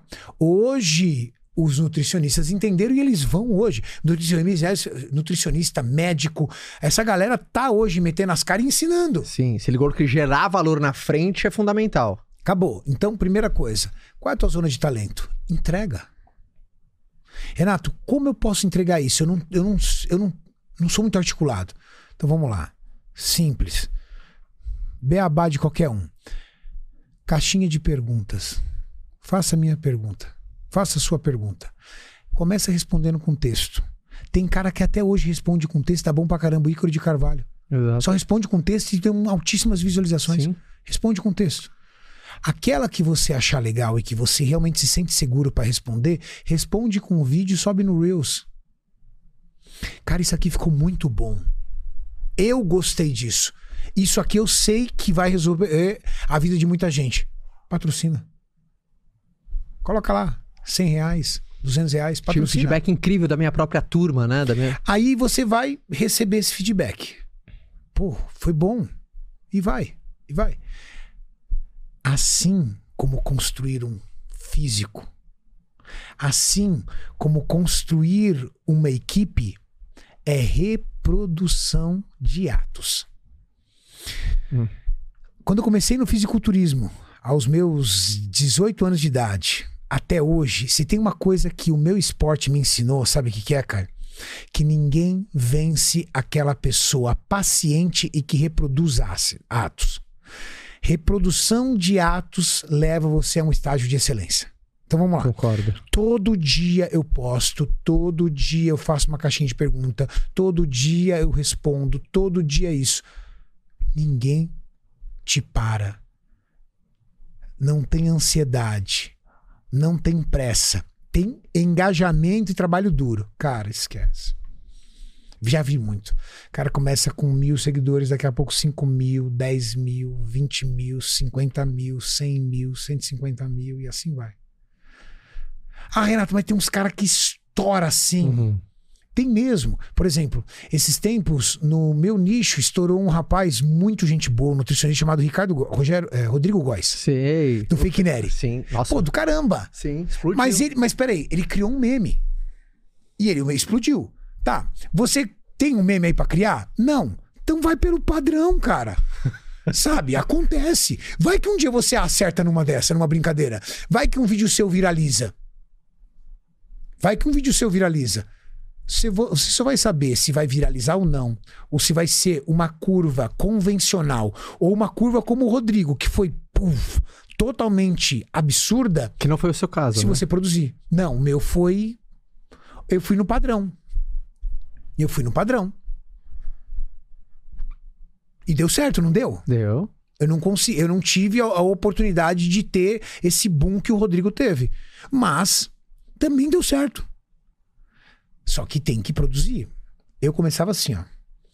Parece que tem uma zona no começo, cara. Parece que tem uma zona no início aqui que morre muita gente porque o cara não É. aguenta. Mas eu também tive uma Ele- ele- vantagem, ele, não cara. aguenta ficar esse período aqui. Só que eu também não posso esquecer de uma coisa. Eu O também quê? tive uma vantagem. Agora que eu lembrei. Eu entrei num canal que já tinha certa popularidade. Sim. Eu abri mão por muito tempo de ter o meu próprio canal para trabalhar para o canal dos outros. Foi uma estratégia que eu escolhi também. Então, eu trabalhei para esse canal muito tempo. Depois eu saí desse canal e trabalhei para um outro canal muito tempo. Eu fui, ó, eu comecei em 2016. Eu fui tocar o meu canal de verdade em 2019. O Renato Cariani? É. Só que quando eu fui tocar o meu canal, todo mundo já me conhecia. eu já era uma pessoa pública. Certo? Uhum. Mas, se eu tivesse começado lá atrás, em 2016, talvez eu teria muito mais inscritos agora, cara. Muito mais seguidores. Mas foi o caminho que eu escolhi. Deu certo do mesmo jeito. Não dá pra reclamar. Mas, se você vai começar o seu do zero, é isso. Ah, e outra coisa tá importante. Já começa em todas as redes. E você sabe que cada rede tem um, um comportamento, né? Diferente. Outro erro das pessoas. Eu faço um vídeo e Onde- saio onde- reproduzindo tudo no mesmo, mesmo, mesma coisa. Onde, onde você investe mais energia? YouTube. Uh, mil a zero. Mil a zero? Mil a zero. E o YouTube é segundo? trabalho pra caramba. É verdade. É Dá uma TV, muito né? trabalho. Você É tem uma um- TV. Instagram, cara. Instagram é moleza. É verdade. Instagram, você abriu uma caixa de perguntas, você tá interagindo com a tua galera. É verdade. YouTube não. YouTube você tem que filmar. E hoje, antigamente, como é que era os vídeos do YouTube? Qual era o famoso? Vlogger, não era? O que, que era um vlogger? Aí- Salve, galera. Ninguém mais quer. Cadê os vloggers? Morreram todos. Pra onde tá indo o YouTube que você vê? Principalmente essa O parte YouTube de tá indo pra alta produção, cara. Alta produção? É. O YouTube, ó, esquece aqui, agora é aqui. ó. Pode até ser no seu iPhone, mas tem que ser assim, ó. Alguém filmando você. Legal? Depois que filma você, tem que editar. Depois que edita, tem que upar no canal.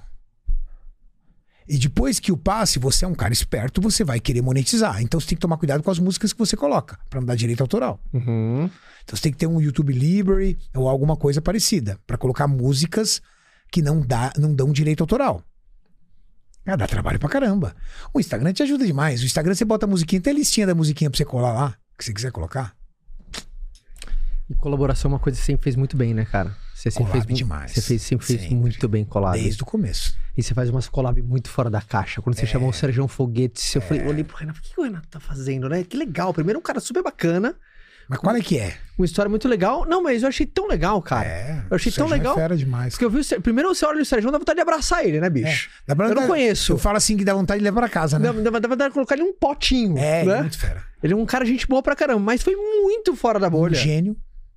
Ele parece o Google. Por exemplo, o Sérgio é, é astrônomo, certo? Sim. Se você perguntar pra ele sobre política, ele vai falar, ele vai falar sobre, sobre história, ele vai falar, ele vai falar sobre vida, ele vai falar tudo, ele fala de tudo. Inteligência artificial viva. Exato. Então imagina você conviver com um cara desse que gostoso que é. Eu falo que cada vez que a gente treina o Sérgio é um aprendizado pra gente. Então é uma collab muito boa. Mas, o segredo pra fazer collab, você também tem que devolver. O Sérgio tinha 600 mil seguidores, agora tá com um milhão e ainda vai pedrada. E você fica, e você fica com essa intencionalidade de devolver também, né? Sim, eu, eu devolvo sem dó. Devolvo sem medo. Entrego mesmo. E eu entrego por um motivo principal. Além da necessidade de você fazer uma boa collab. Cara, quando. Pra quem não entende o que é collab, explica pra galera, pra quem não tem. O que, que eles Collab é você collab? pega uma personalidade que conversa com um grupo, com um segmento, ao qual você tem pouco alcance, e se junta com você. Você vai entregar algo pra ele, de, de seguidores, de pessoas, de informação, e ele vice-versa. Só que qual é o jogo da collab? Que ninguém enxerga. Ok, me explica. Tem um jogo, por exemplo, o pessoal fala assim: ah, o Cariani tá fazendo um collab com o Serjão. Logo, o Serjão vai entregar seguidores pro, Car, pro Cariani, o Cariani vai entregar seguidores pro Serjão. Vamos lá. Olha como não faz sentido isso. Eu tenho 7 milhões de. Eu tenho um pouco mais de 7 milhões, mas digamos, vou arredondar para baixo na época. Eu tenho 7 milhões de seguidores no Instagram. Tá. Serjão tinha 600 mil. Essa collab tá errada. Sim. Você tá Ele trazendo mais 10%. bolo. Você tá trazendo mais bolo pra festa. Peraí. Eu não estou preocupado de verdade. Eu não estou preocupado com os seguidores do Sérgio. Tá. Você sabe que eu estou preocupado? Com a qualidade do conteúdo. Ótimo. Sabe por quê? Porque você tem noção. Ó, os vídeos do Sérgio hoje somados, todos os vídeos, vamos colocar aí que tenha dado uma média de 50 milhões de views. Cara, deu tudo isso? Deu. 50 Ah, milhões. tem um monte de vídeo do Sérgio com um milhão e meio. Um vídeo. Cara, um vídeo, um monte. Mas um assim. monte de um milhão e meio. Digamos que deu 50 milhões. Você tem noção que todos os vídeos que o Sérgio treina, ele fala algo de, de astronomia? Cara, ele ensinou os meus seguidores sobre satélites, Big Bang. GPS, Big Bang, sobre o, ne- o, o, o, o, a- o, a- o, nego- o business que está por trás do, do lançamento de foguetes, o quanto a, a- o quanto a, SpaceX vai crescer por causa disso. Ele explicou um pouco sobre a guerra que há entre as, os países sobre a questão dos satélites, a necessidade de um país ter satélite próprio. Isso. Eu tô dando um 1% de tudo que ele foi explicando durante o treino, ele vai conversando. Cara, eu entreguei isso pros meus inscritos. Que legal. Então imagina um cara que abre o meu, meu canal pensando em fitness. Pô, vou, vou aprender um treino. Ele, além de aprender um treino, chega na mesa depois com os amigos, conversando. Ah, porque se viu foguete, ele vai falar assim, cara, o lançamento de foguete é assim, assim, assado. Assim. Caramba, você aprendeu isso? Ah, no canal do Cariani. Não, não, peraí. No canal dos Maromba? você entendeu? É isso que é muito fera. E, e do outro lado, o Sérgio aumentou os 3% dele, que não sei qual que é o número, que é o. o qual é a quantidade de pessoas no Brasil que fa Não, falam astronomia Explodiu. estudam astronomia. querido, o Serjão fez uma live. O Serjão fez uma live Legal, né? da, do eclipse, Dá vontade- certo? Dá vontade de estar nas lives dele todas. Uma live do eclipse, certo? Aham. No auge do projeto dele. O Sérgio botou 470 mil pessoas ao vivo ao mesmo tempo, meu amigo. Meio milhão de pessoas ao mesmo tempo. Nunca no Brasil se falou tanto de astronomia como tá falando agora. Por causa do Collab. É, E teve esse eclipse recente que até o, o, o Ítalo tirou Esse aquela foto. 470 absurda. mil ao vivo ele colocou. E aí você fala assim, Cariani, isso é responsabilidade sua e do Sérgio? Não, não é responsabilidade só nossa. Sabe por quê? É Aquela coisa do Olha o mais virou ecossistema. 11, né? Exato, olha o ecossistema. O público do meu canal com o público do Serjão, só que é o seguinte, a internet é muito fera, cara. É. Sai um monte de corte. Então tem um monte de canal fazendo shorts, reels, vídeos, TikTok, tudo tal, em cima disso. Então isso reproduz de um jeito, cara. Mas num ecossistema tão grande que eu não consigo controlar. Eu não consigo controlar. Exato.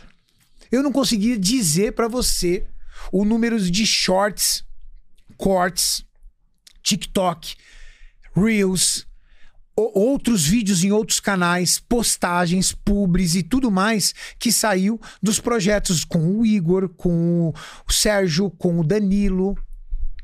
Não dá pra contar. Isso é um convite, eu acho que é um tapa na cara pra todo mundo pra pensar fora da caixa no teu nicho, no teu mundo, né? Pensar fora da caixa. Né? Porque foi uma parada muito fora da caixa. Sim. né? E né, eu acho que nem você eh, tinha noção do, do, do barulho que isso poderia fazer. É, eu, eu, eu, eu sabia que ia fazer um barulho, talvez eu não tinha noção dos números. Entendi. Primeira vez que eu vi- vi- fiz um vídeo do Serjão, eu só anunciei. Falei assim: ó, vamos fazer um projeto com o Serjão. Primeiro vídeo bateu um milhão em 24 horas. Um milhão de views em 24 horas. Aí eu falei assim pro Maurício: falei, Maurício, a galera vai acompanhar muito o projeto do Serjão. O que, que você acha que é, o- é a- é a parada central? Porque as pessoas se identificam. Tem muitas pessoas ali que se colocam no lugar do Sergião, que é, cara, não treino, nunca treinei, chegou a minha hora, tô acima do peso também, eu vou aproveitar o embalo do Sergião e vou junto. O que, você acha que, Três que coisas, traz isso opinião. daí? Porque tem fundamento, tem, Tem. lógica aí atrás desse Três- magnetismo. Tem três coisas, na minha opinião. Primeiro, a empatia da personalidade. Também acho, Sergião é foda. Entendeu? A empatia. E assim, tá? A empatia pode ser pro bem ou pro mal. Por exemplo, a- ah, não, eu vou assistir porque eu duvido que esse cara vai fazer. É, torcer contra. Vou torcer contra também, desgraçado. Entendeu? A empatia. Tá. Ou seja, ele tem que. A palavra certa nem seria empatia. Ele tem que mexer com o público. Tá bom. Mexer. Tá. E mexe com a pessoa. Certo? Segundo, a dificuldade. Se o Sérgio já tivesse shape, você vai vai arrumar o que aí? Sim. Talvez fazer um projeto com você, talvez não seria. Eu falei, como assim? Pô, mas ele tá tão bem. Eu queria ter só o corpo do Caio, já tava bom pra caramba. Sim. Então, caramba, o Sérgio tá com 186 quilos, cara, ele precisa mudar. Aí as pessoas olham e falam assim: caramba, eu preciso perder 20 quilos. O Sérgio perdeu 30 em 60 dias. Cara, ele me motiva. Pô, se ele consegue, eu também Eu consigo. também consigo. Boa. Entendeu? Tá. Então, a dificuldade, o tamanho da, da causa. Terceiro, a regularidade. Aí é você contar a história pra pessoa ficar ansiosa pro próximo vídeo. Então tem que ter tema, tem que ter começo, meio e fim. O projeto do Serjão, por exemplo, termina agora dia 22. Com dor no coração, mas termina. Os 120 dias dele. Caramba, termina agora, né? Dia 22 de dezembro. E você falou uma parada cortes. Como que você vê esse mundo de cortes? Olha, o corte eu tenho uma linha bem diferente, tá? Tá. Das pessoas. Como que você enxerga esse mundo de corte? Pra quem não sabe o que é corte, o que é um corte? Corte é o cara tirar uma pílula do seu vídeo e monetizar com ela. Tá. Quer seja no YouTube, quer seja no Instagram, quer seja no, no TikTok. Ou seja, a pessoa pegar 30 segundos desse podcast, Um uma minuto, um mensagem e forte, meio. porrada e. E postar jogar na rede dela. Tá bom. Bom, vamos lá. Sabia que as maiores visualizações que eu tive nenhuma foi no meu canal. Eu tenho certeza disso. Eu tive vídeo com 14 milhões, 21 milhões de visualizações. Geralmente os vídeos que eu posto no meu é que eu vi estourar em algum lugar. Eu falei, nossa, que legal essa mensagem minha, nem tinha visto. Pum, aí. É, É impressionante, né, cara? Acontece. O lance é o seguinte: eu tenho uma visão diferente da- dessa parte de cortes. Eu sou um incentivador disso. Por quê? Porque eu não tô preocupado com a monetização. Eu não tô preocupado, por exemplo, de alguém ganhar dinheiro com um conteúdo que eu gastei dinheiro pra fazer. Que eu paguei tempo. cinegrafista, edição, que eu, que eu gastei meu tempo. Não, não, não. Eu tô preocupado em comunicar o meu estilo de vida, comunicar aquilo que eu quero ensinar, que eu quero pregar pra mais pessoas possíveis. Então esse cara é meu aliado. Aumentar os 3%. Aumentar os 3%. Então, quando o cara vai lá no, no TikTok e faz um monte de corte meu e coloca lá a página, Cariane Sincero, e faz um monte de corte meu. Eu vi amigo meu, por exemplo, quando fazia, o cara vai lá denuncia pra tentar derrubar. Eu não. Eu quero que ele ganhe dinheiro no TikTok, que ele faça muitos cortes, que bata muitos milhões, porque o meu propósito é maior do que o dinheiro. E qual é o meu propósito? Fazer com que mais pessoas conheçam um novo estilo de vida. E se for através de mim, eu vou ficar mais feliz ainda. Então, meu propósito é maior do que grana. E qual é o propósito? Fazer com que mais pessoas sejam impactadas sobre uma nova proposta de vida, que é alimentação saudável, atividade física, melhora da qualidade do sono, ler mais, estudar mais, trabalhar de uma forma mais organizada, entregar tempo mais para a família, coisas que eu faço todos os dias no meu Instagram. E embaixo disso, você tem um ecossistema cada vez mais abrindo frentes de negócio, obviamente, que aqui Claro. desemboca aqui. Exatamente. Como você falou que você, falar, você falou que você enxerga corte de um jeito diferente da maioria? Porque eu promovo os cortes, eu incentivo, eu quero que eles fazem, Ah, tá. entendeu? Muitas pessoas não gostam. Então eu tenho essa situação. Você acredita também que vai continuar sendo uma estratégia? Vai, vai, vai muito, muito, porque é, eu tenho um Instagram que comecei agora, tá? E eu quero falar sobre, por exemplo, meu Instagram eu quero falar sobre negócios. Uhum. Vai, digamos que eu tenho uma agência, por exemplo, de, de lançamento digital. A minha agência de lançamento digital tá começando agora. Eu preciso trazer base para isso. Pô, interessante pegar uns cortes legal do Cariani. Pegar uns cortes legal do Caio, do Flávio. Pegar uns cortes legais desses caras. Coloco, aumenta a visualização, a galera curte. Você sabia que tem um monte de gente que segue a gente através de outros perfil, perfis, achando que é o nosso perfil? Sim. Sabe por quê? Por exemplo, peguei muito corte meu ali de 4, 5, 6 milhões, aí a pessoa coloca assim: Cariane, adoro o, o seu perfil, sigo há muito tempo, mas não é o meu perfil. Tem direto isso. Aí você olha lá, por exemplo, é Vida Saudável o nome do programa. Entendeu? Ou, é, ou empreendedorismo de sucesso. O cara vai lá, tá tudo bem. De alguma forma, ela tá sendo transformada por nós. Você vê alguma coisa que funciona hoje tão, tão bem quanto corte? Para esse propósito específico? Uma mensagem que vai longe, que. Cara, olha, eu vou dar uma dica para as pessoas. Presta atenção no TikTok. TikTok, ela cresce muito acima das outras ferramentas. Muito acima. Muito acima. E, e ela tem uma forma de distribuição muito agressiva. Tipo. Você percebeu que o TikTok ele não tem o mesmo tempo do Instagram. Não. Ele é mais reduzido. Exato. Tudo- E tudo é quanto muito mais rápido reduzido, maior é o alcance. Por exemplo, TikTok tem um limite de um minuto. Se você fizer um vídeo de um minuto, cara, vai ser difícil você ver esse vídeo viralizar. Faz um de 30, de 20. Por que o de 20 e 30 segundos distribui tão rápido? Porque a rede tem medo de deixar você em um minuto e você cansar e sair do. Então, ela prioriza vídeos mais curtos. Para que você fique lá mais tempo aumentando o seu estado excitatório, né? Tico, próximo, próximo, próximo. Então, o TikTok, ele tem uma mecânica de funcionamento muito mais agressiva e que faz com que cresça mais. Então, se você não está no TikTok, e é um hábito da maioria das pessoas não estarem, eu demorei muito para entrar no TikTok, por exemplo. Não estarem no TikTok, comece a estar no TikTok. Só que o TikTok tem um problema O quê? não dá, não funciona muito bem você pegar o conteúdo do Reels e jogar no TikTok. É outra dinâmica, né? É outra dinâmica. O TikTok ele requer mais imagem e expressões. O Instagram lhe permite verbalizar mais. Sim.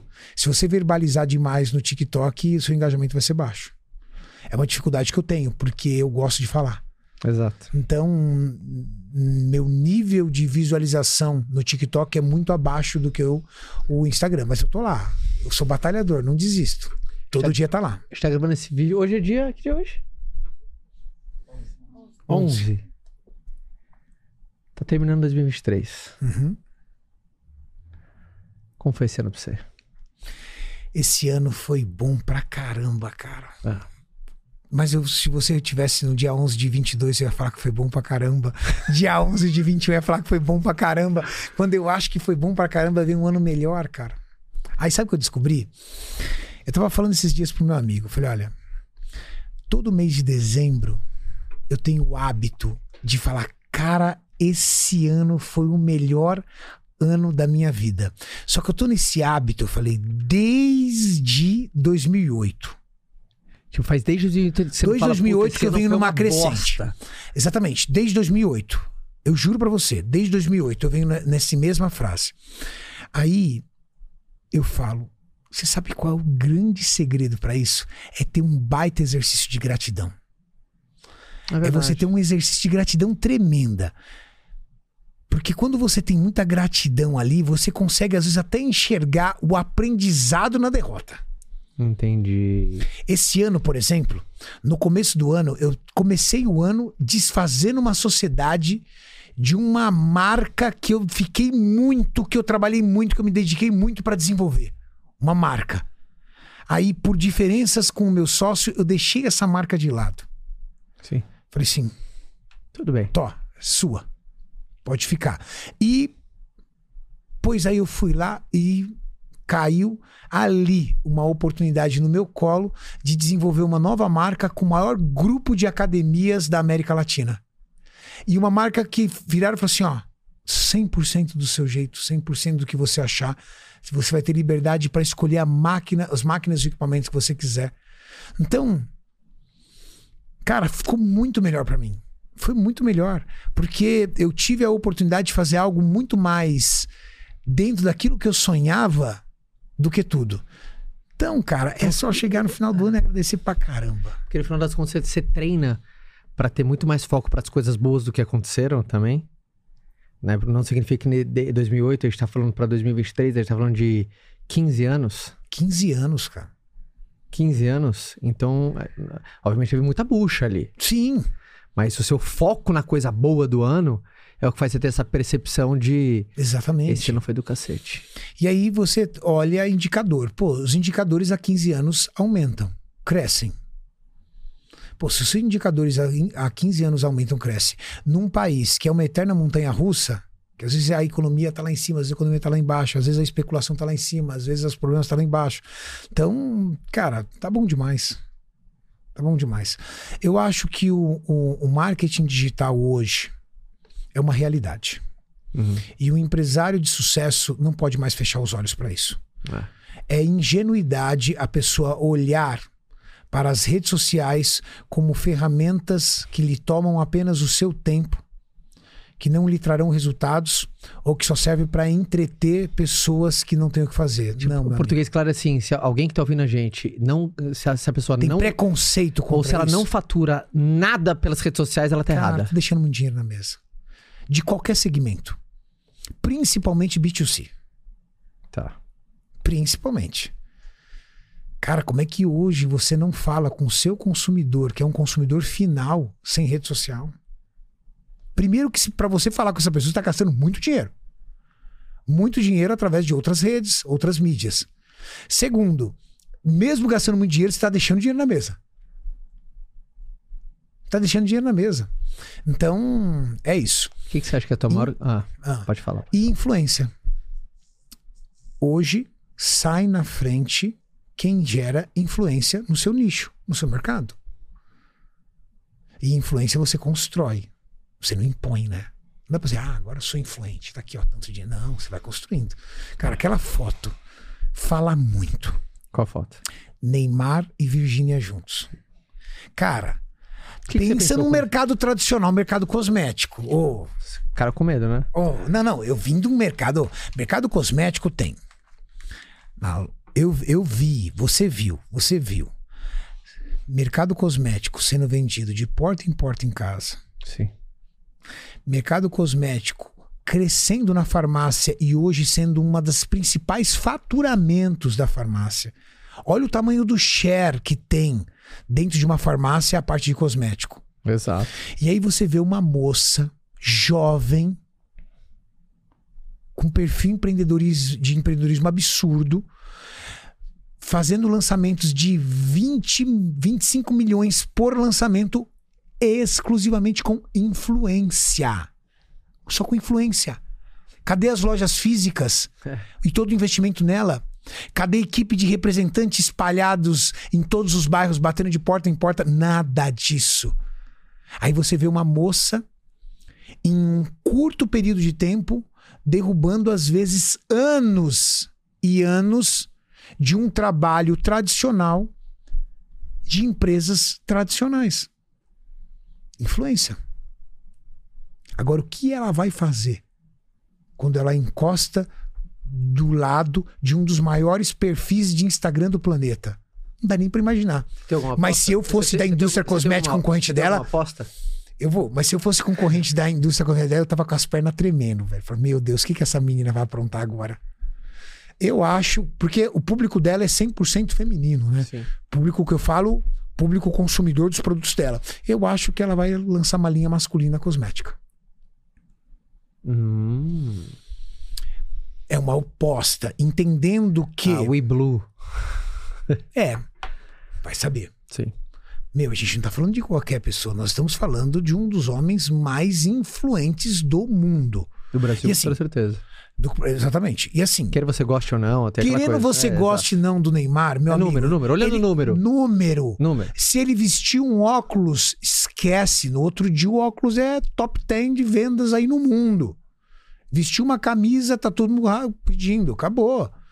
Aí eu acho que, o, que hoje ele tem mais relevância como influenciador do que como jogador. Hoje sim. Eu acho. É, na verdade, isso é até a frase do, do, do Flávio. Ele falou assim: essa jogada que fez com o Messi, a MLS dos Estados Unidos, Sim. contratou um influenciador que joga bola. Afinal de contas, a, a liga inteira tá pagando uma parte do Exato. salário dele. Ah, qual foi? Não sei, esqueci qual foi o país que o Neymar foi. É, O Neymar foi para os Emirados. é, é, contratou Ele um foi- influenciador que joga bola. Boa. Cara, eu tô levando o Neymar pros Emirados para que o mundo veja o nosso futebol. Exato. Entende? É o influenciador. Esse jogo de influência, porque tem dois jogos, o de influência depois relevância. Que é uma coisa é você conseguir influência, outra coisa é você se manter relevante. Por exemplo, dentro do nosso caso, dentro do nosso nicho, né? Você fitness, eu vendas, o meu trabalho não é só pra sempre aumentar a influência, mas é manter a relevância. Sim. O que você sempre faz pra manter essa relevância, pra não deixar o carinha. Porque eu acho que você já viu muitas pessoas no meio fitness crescer e subir. Sim. Aí das pessoas você fala, nossa, cadê aquele cara? Sumida, É, né, cara? Exatamente. O que, que faz uma pessoa sumir? Quando opinião? a pessoa. Bom, ne- três coisas. do tamanho, independente do tamanho. Eu acho que pra tudo, tá? Grande. Mas vamos falar de, de, de, de- de sumir. Tá. Por exemplo, Que às vezes é uma percepção, às vezes nem sumiu. A pessoa tá lá, mas entre aspas, sumiu. tá. Vamos pensar na música. Tá. Todo carnaval tem o hit do carnaval, não tem? Tem. Quantos hits de carnaval que estouraram, que o Brasil inteiro cantou e depois nunca mais ouviu falar? Então, tem cara que acerta uma na veia. Esse cara, ele precisa, quando ele acerta ali na crista da onda, ele tem que ter um repertório que sustente essa crista da onda. Pô, estourei uma música. Pá, virou o hit do carnaval. Cara, eu tenho que ter uma série de outras músicas para eu me sustentar nessa alta e trazer esse público não por uma música, mas por um artista. Tá. Eu acho que o influenciador é a mesma coisa. Às vezes o influenciador ele acerta em cheio, por exemplo, um- uma frase, uma, um- um- ele acerta um, ele vira um hit ali, por exemplo. Pá, por exemplo, às vezes ele, ele fez um vídeo no TikTok que viralizou e que todo mundo tá conversando, tudo tal, que ele, pum. Ele tem que ter um repertório de material né? Ele tem que ter um conteúdo. A palavra dói, mas essa é a, a palavra. Ele tem que ter um conteúdo que permita que ele saia desse vídeo apenas e que construa uma personalidade para ele. Senão ele vai ser aquele eterno cara do vídeo. Sim. Mas você conhece pessoas boas que sumiram também? Pessoas com conteúdo que sumiram também? Não. Com conteúdo, não. Não no nosso segmento. Se ele teve a oportunidade, eu conheço muita gente boa que não tem audiência. Eu olho e falo assim: meu, esse cara é muito bom, cara.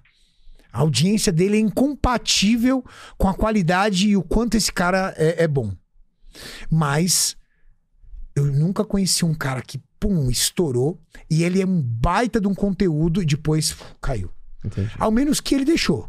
Porque aí tem que entregar, né? Sim, você foi displicente com consistência. É isso. É que a relevância é a seguinte: a internet também tem um detalhe. Ela pode dar palco para todo mundo. Sim. Dá palco para todo mundo. E às vezes ela dá palco para uma pessoa que não é um grande, vamos dizer assim, uma grande relevância dentro do seu nicho. Tá. Quando você tem consistência, mas você também tem qualidade, quando você tem materialidade naquilo que você faz, é muito mais fácil você conseguir relevância.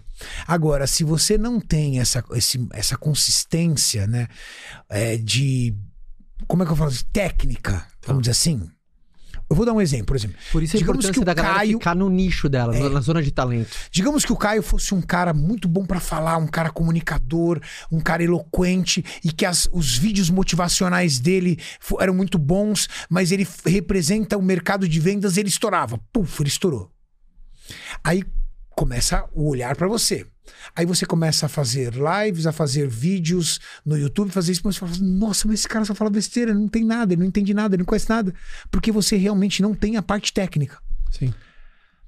talvez você não seja capaz de sustentar aquela audiência que veio de um viral.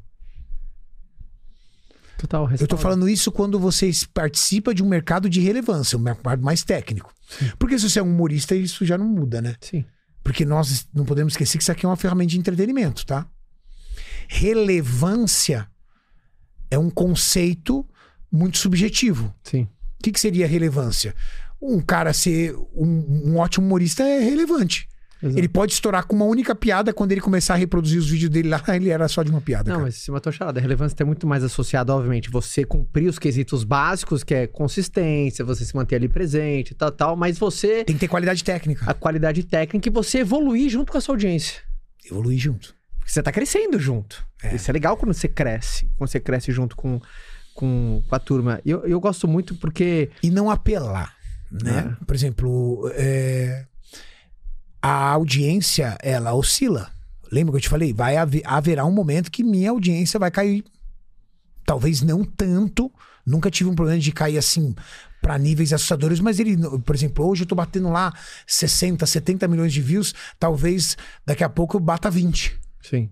Isso vai acontecer. E eu tô preparado para isso. Porque faz muito tempo que eu faço isso, eu sei que isso vai acontecer. Importante é, quando bater os, os 20, eu preciso ser criativo e trazer algo que a minha audiência curta. Eu não preciso apelar. Porque se eu começar a apelar, tipo, ah, vou começar a fazer vídeo criticando os outros. Porque isso é audiência, né? Treta. Sim. Pega você e faz um vídeo assim, ó, dando a real sobre Renato Cariani. Ou qualquer outra pessoa. Ixi, cara, você vai bater um monte de visualização nesse vídeo. Sim. Porque a galera adora treta. Sim. Só que esse tipo de visualização, tô dando um exemplo da treta, ou se fazer qualquer outra coisa, que fira quem você sempre foi, cara, isso é uma faca de dois gumes poderosíssima, porque você tem uma audiência ali inicial, mas ela não é audiência verdadeira, porque não é para aquilo que você realmente tem como propósito. Não adianta. Imagina, eu sempre falo sobre saúde, bem-estar, sobre empreendedorismo, sobre a pessoa, sobre sucesso, sobre marketing, sobre performance e tal. Aí as minhas visualizações estão baixas. Eu fico louco, caramba, cara, tá batendo 50 milhões, agora tô batendo é, 10 milhões de visualizações, meu Deus. Ah, então eu vou fazer vídeos reagindo a mulheres peladas, fazendo piadas sobre isso. Vou começar a criticar as outras pessoas, vou fazer vídeo hateando a galera. Cara, mas é isso que me representa? Não, então vai me dar uma audiência no começo, mas essa audiência mesmo depois vai me engolir. Sim. Quem cresce em cima de hater, os próprios haters depois moem a pessoa. Eu acredito muito nisso também. A energia que se atrai é, e tal. não, tudo isso. Então, tem que ter paciência. Uma hora minhas visualizações vão baixar. E aí cabe a, a mim, principalmente, e toda a galera que tá comigo, a minha equipe, em pensar ali, trabalhar alternativas para construir audiência. Porque a audiência é muito importante, Caio. Se você está dentro do universo, principalmente do YouTube, você precisa se dedicar à tua audiência. Tem que bater visualização. Tem que dar visualização. E como que você faz para nunca perder o cheiro de rua? Eu faço, você sabe essa conexão com a Sim. ponta. Como que você faz? Você é o cara, por exemplo, que, cara, toda hora você tá treinando com a galera indo lá na É ponta. isso. Eu vejo você conversando muito com as pessoas. Converso muito com as e você pessoas. chega, pergunta, você olha. E aí, me conta, É, né? eu pergunto, sabe o que eu faço? Eu pergunto para as pessoas o que elas estão achando do canal. Eu vejo muitos comentários dos meus vídeos. Analiso muito os comentários. Entendo se a galera tá curtindo, se tá cumprindo o propósito. Eu falo que todos os meus vídeos ele tem que cumprir pelo menos um propósito, que é motivar, inspirar ou ensinar. Porque senão você saiu totalmente do fitness, não é verdade? É verdade. Por exemplo, você vai encontrar no, em vídeos no meu canal, por exemplo, no canal da Max, eu indo comer uma feijoada com o Júlio, por exemplo. É um Tá. vídeo totalmente entretenimento. O Júlio brincando comigo, porque eu não sou um cara de comer feijoada, e eu, Júlio. Então a gente ali comendo, fazendo. É um, um vídeo só 100% divertido. Mas é um vídeo que eu vou entregar num sábado, por exemplo. Que a galera não tá afim de aprender nada. Mas, na maioria das, da- dos vídeos, eu preciso cumprir um dos três requisitos: inspirar. Um projeto como o do Serjão, do Igor, do Danilo. Inspirar pessoas a mudar de estilo de vida. Motivar. Quando a pessoa tá lá desanimada, pô, vou assistir um vídeo do Cariani pra me motivar pro treino. Tá.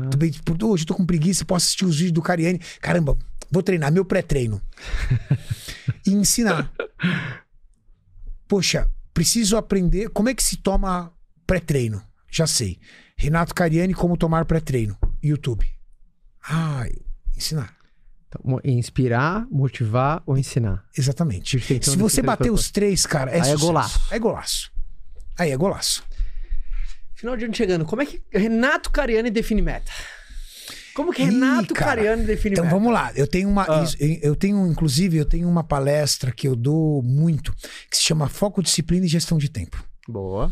Que é o que norteou a minha vida inteira. E eu faço um cross sobre a minha vida como atleta e o como a minha vida como atleta me educou como executivo de empresa. Porque eu trabalhei a vida inteira em chão de fábrica, escritório, empresa. Eu fui deixar essa área com 45 anos de idade. Até os meus 45 anos de idade era 100% isso. Então, meta pra mim é sempre meta curta. Porque um atleta trabalha com meta curta, eu vou explicar por quê. Vamos lá. Tipo, você não faz meta pra 15 anos. Não, não, não, não. E assim, as metas mais importantes para eu faço, por exemplo, a semana que vem eu vou me reunir com a CEO da- do, do grupo Suplay para nós definirmos as metas de 2024. Sim. E nós já temos o projetado para cinco anos. Uhum. Ok, isso é lição de casa. Tá. Mas você sabe quais são as metas realmente que estão ligadas a mim? Meta trimestral e semestral. E eu vou explicar por quê. Isso é uma cultura minha. Um atleta, por exemplo, de MMA. Para sair um pouco do meu esporte. Ele tá lá treinando, tudo tal. Aí, ó, ele é dono do cinturão. Ele tá lá treinando, tudo tal. Aí vai ter uma luta de MMA da, da, da federação dele, vai do UFC, por exemplo, ele é do UFC, e ele foi convidado lá pra assistir. Quando ele assiste, aí o cara vira, o cara ganha e vira e fala assim, ó, posta, aponta pra ele e fala assim: "Você, eu estou desafiando você para o cinturão, papapá, papapá, quero o seu cinturão". Sabe o que vai acontecer, cara? Hum. Ele vai pra casa e o empresário dele vai ligar e vai falar assim: Caio, é o seguinte, você viu, né? Você foi desafiado lá, Dana White me chamou, tem uma luta no dia 4 de março que nós podemos encaixar. O budget é esse, esse aqui vai ser isso, tudo tal. O que, que você acha? Aí o Caio fala assim: eu topo. Fechado? 4 de março, fechado? Vou responder. Ele vai chamar a família. Seguinte, família, 4 de março eu vou lutar, ok? Ele só vai falar isso. Família de atleta. Tá bom, amor, pode deixar. Os filhos já sabem o que vai acontecer. A esposa já sabe o que vai acontecer. Ele já sabe o que vai acontecer. Vai mudar. Por mais que ele continue como atleta, esquece. Ele tem uma data. Dia 4 de março. E ele não tá preocupado o que vai acontecer com ele em 2025. Ele sabe quem ele quer ser em 2025. Ele sabe. Ele não tá preocupado o que, que vai acontecer com ele em 2026. Ele sabe quem ele quer ser em 2026. Ele só tem uma coisa na cabeça dele. Dia 4 de março de 2024. Quando ele acordar de manhã, dia 4 de março. Quando a dieta apertar, porque ele tem que perder 15 quilos para bater o padrão da categoria. Exato. E ele tem que treinar 6 horas por dia. Ele vai, ele vai acordar fraco e vai falar: 4 de março.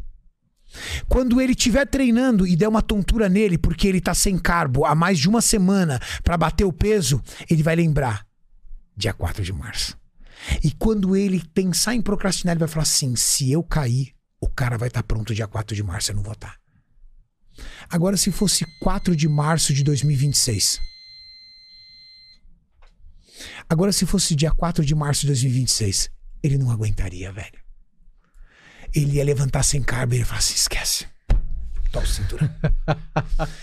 A mágica do atleta é que ele tem um dia exato para acabar o sofrimento dele, ou pelo menos o pior dos sofrimentos.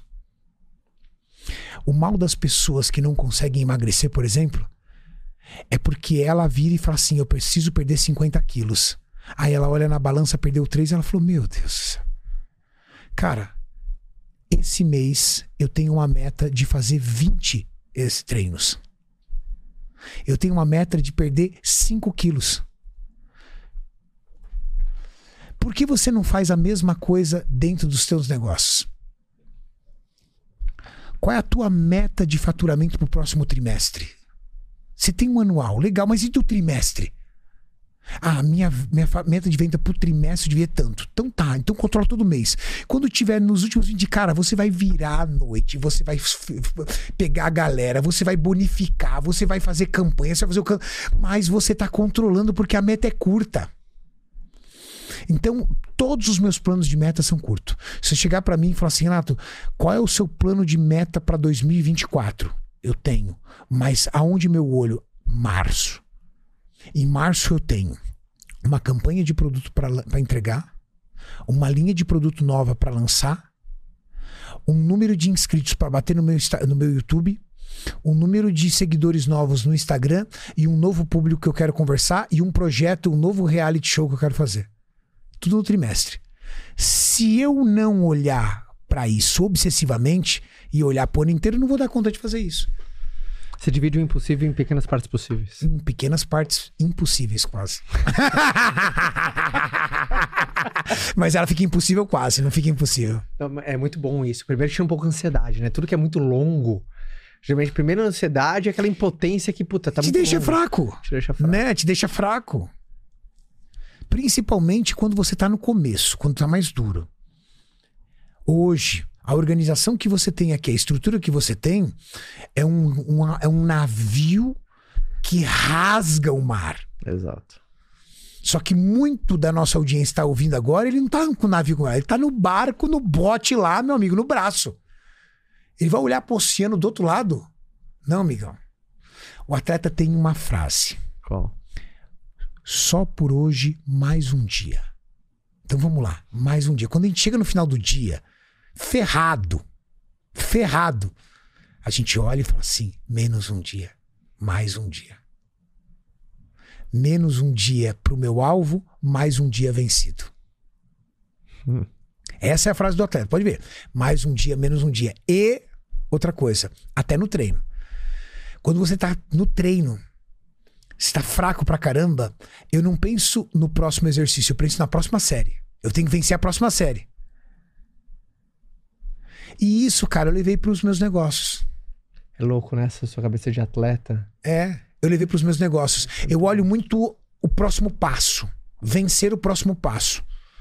Eu tenho uma estimativa, eu tenho um projetado, mas eu sou obsessivo pelo próximo passo. Eu gosto dessa filosofia também. É, eu gosto muito, cara. Eu acho que isso me traz muita energia pro que tem que ser feito agora. Acho isso animal. Senhoras e senhores, Renato Cariani, Renato Cariani, bora, cadê? Cara, que animal esse papo, meu. Deixa eu a galera aqui, ó. Ó galera. Ó, galera, que animal. Olha a qualidade do. do, do... Caramba, que câmera é essa, hein, meu? Olha a qualidade. Meu Deus do céu. Olha isso, cara. Tá animal, Nossa. não tá? Cara, não, você- eu juro pra você. Ó, eu já rodei todos os podcasts, mas eu nunca Olha vi uma câmera dessa. Tá bonito, não tá? Meu Deus do céu, cara. Poxa, primeiro todo Quantos, mundo... po- quantos, quantos podcasts tá fazendo aqui por semana? Tô fazendo... É, a gente faz um por semana. Tem que fazer mais, cara. Aí Olha essa câmera aí, de meu. né? Pelo amor de Todo Deus. dia. Qual você achou a boa frequência pra YouTube? Que eu, assim, pra mim, Quer o Caio, vídeo do youtuber isso? É. Todo dia. Todo dia? Todo dia. Você acha que eu tinha que fazer Mas- podcast todo dia? Só que tem uma coisa. Ah. A gente tá encerrando? Não, aqui a gente... Tá, não, mas aqui. a gente tá pra- quase encerrando aqui, né? Não, posso falar agora, porque a gente tava indo num podcast e no meu canal tava rolando um podcast. Na hora eu ia falar, eu não posso falar. Entendeu? Tava rolando também. Não, mas você acha que Todo por exemplo, dia. como você fez isso tinha que ser todo dia? Todo dia, mas não necessariamente comigo. Então, uma boa dica tá. é: forma uma boa equipe. Entendi. Forma uma boa equipe. Todo dia, hein? Todo dia. E talvez o todo dia não precisa ser o Caio. Tá. Só que para um, existir um segundo Caio, o Caio tem que ser, o segundo Caio tem que sentar do seu lado por um bom tempo. É o que eu fiz com o Julião, por exemplo. Todo mundo conhece o Júlio Balestrin. Sim. Por quê? Porque o Júlio Balestrin trouxe o Júlio como meu aliado. Julião, você e eu somos os treinadores da galera, então vamos.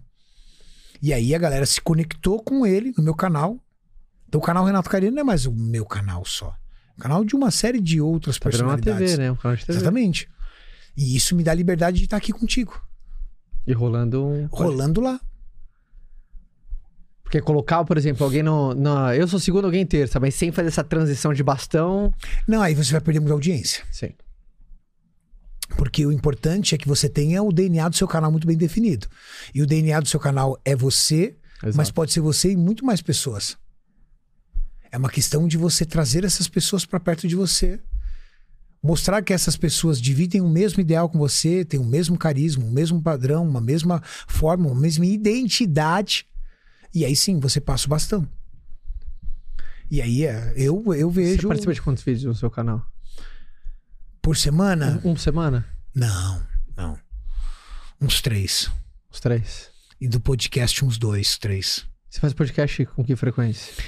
Eu faço três vezes por semana podcast, mas a partir de janeiro serão todos os dias também. E quando eu falo todos os dias, de segunda a segunda, tá? Sábado, domingo. Agora são três vezes por semana. Podcast. E vídeo todo dia. Vídeo no meu canal todo dia. Você me deu uma cutucada, hein? Pois é. E posso falar? Se você fizer todos os dias, seu crescimento vai ser 300% mais rápido. É a média. 300% mais rápido de quem faz uma vez por semana. Podcast todo dia. Todo dia, 300%. Segunda a segunda. Não, segunda a sexta. Segunda a sexta. Segunda a sexta. Segunda a sexta.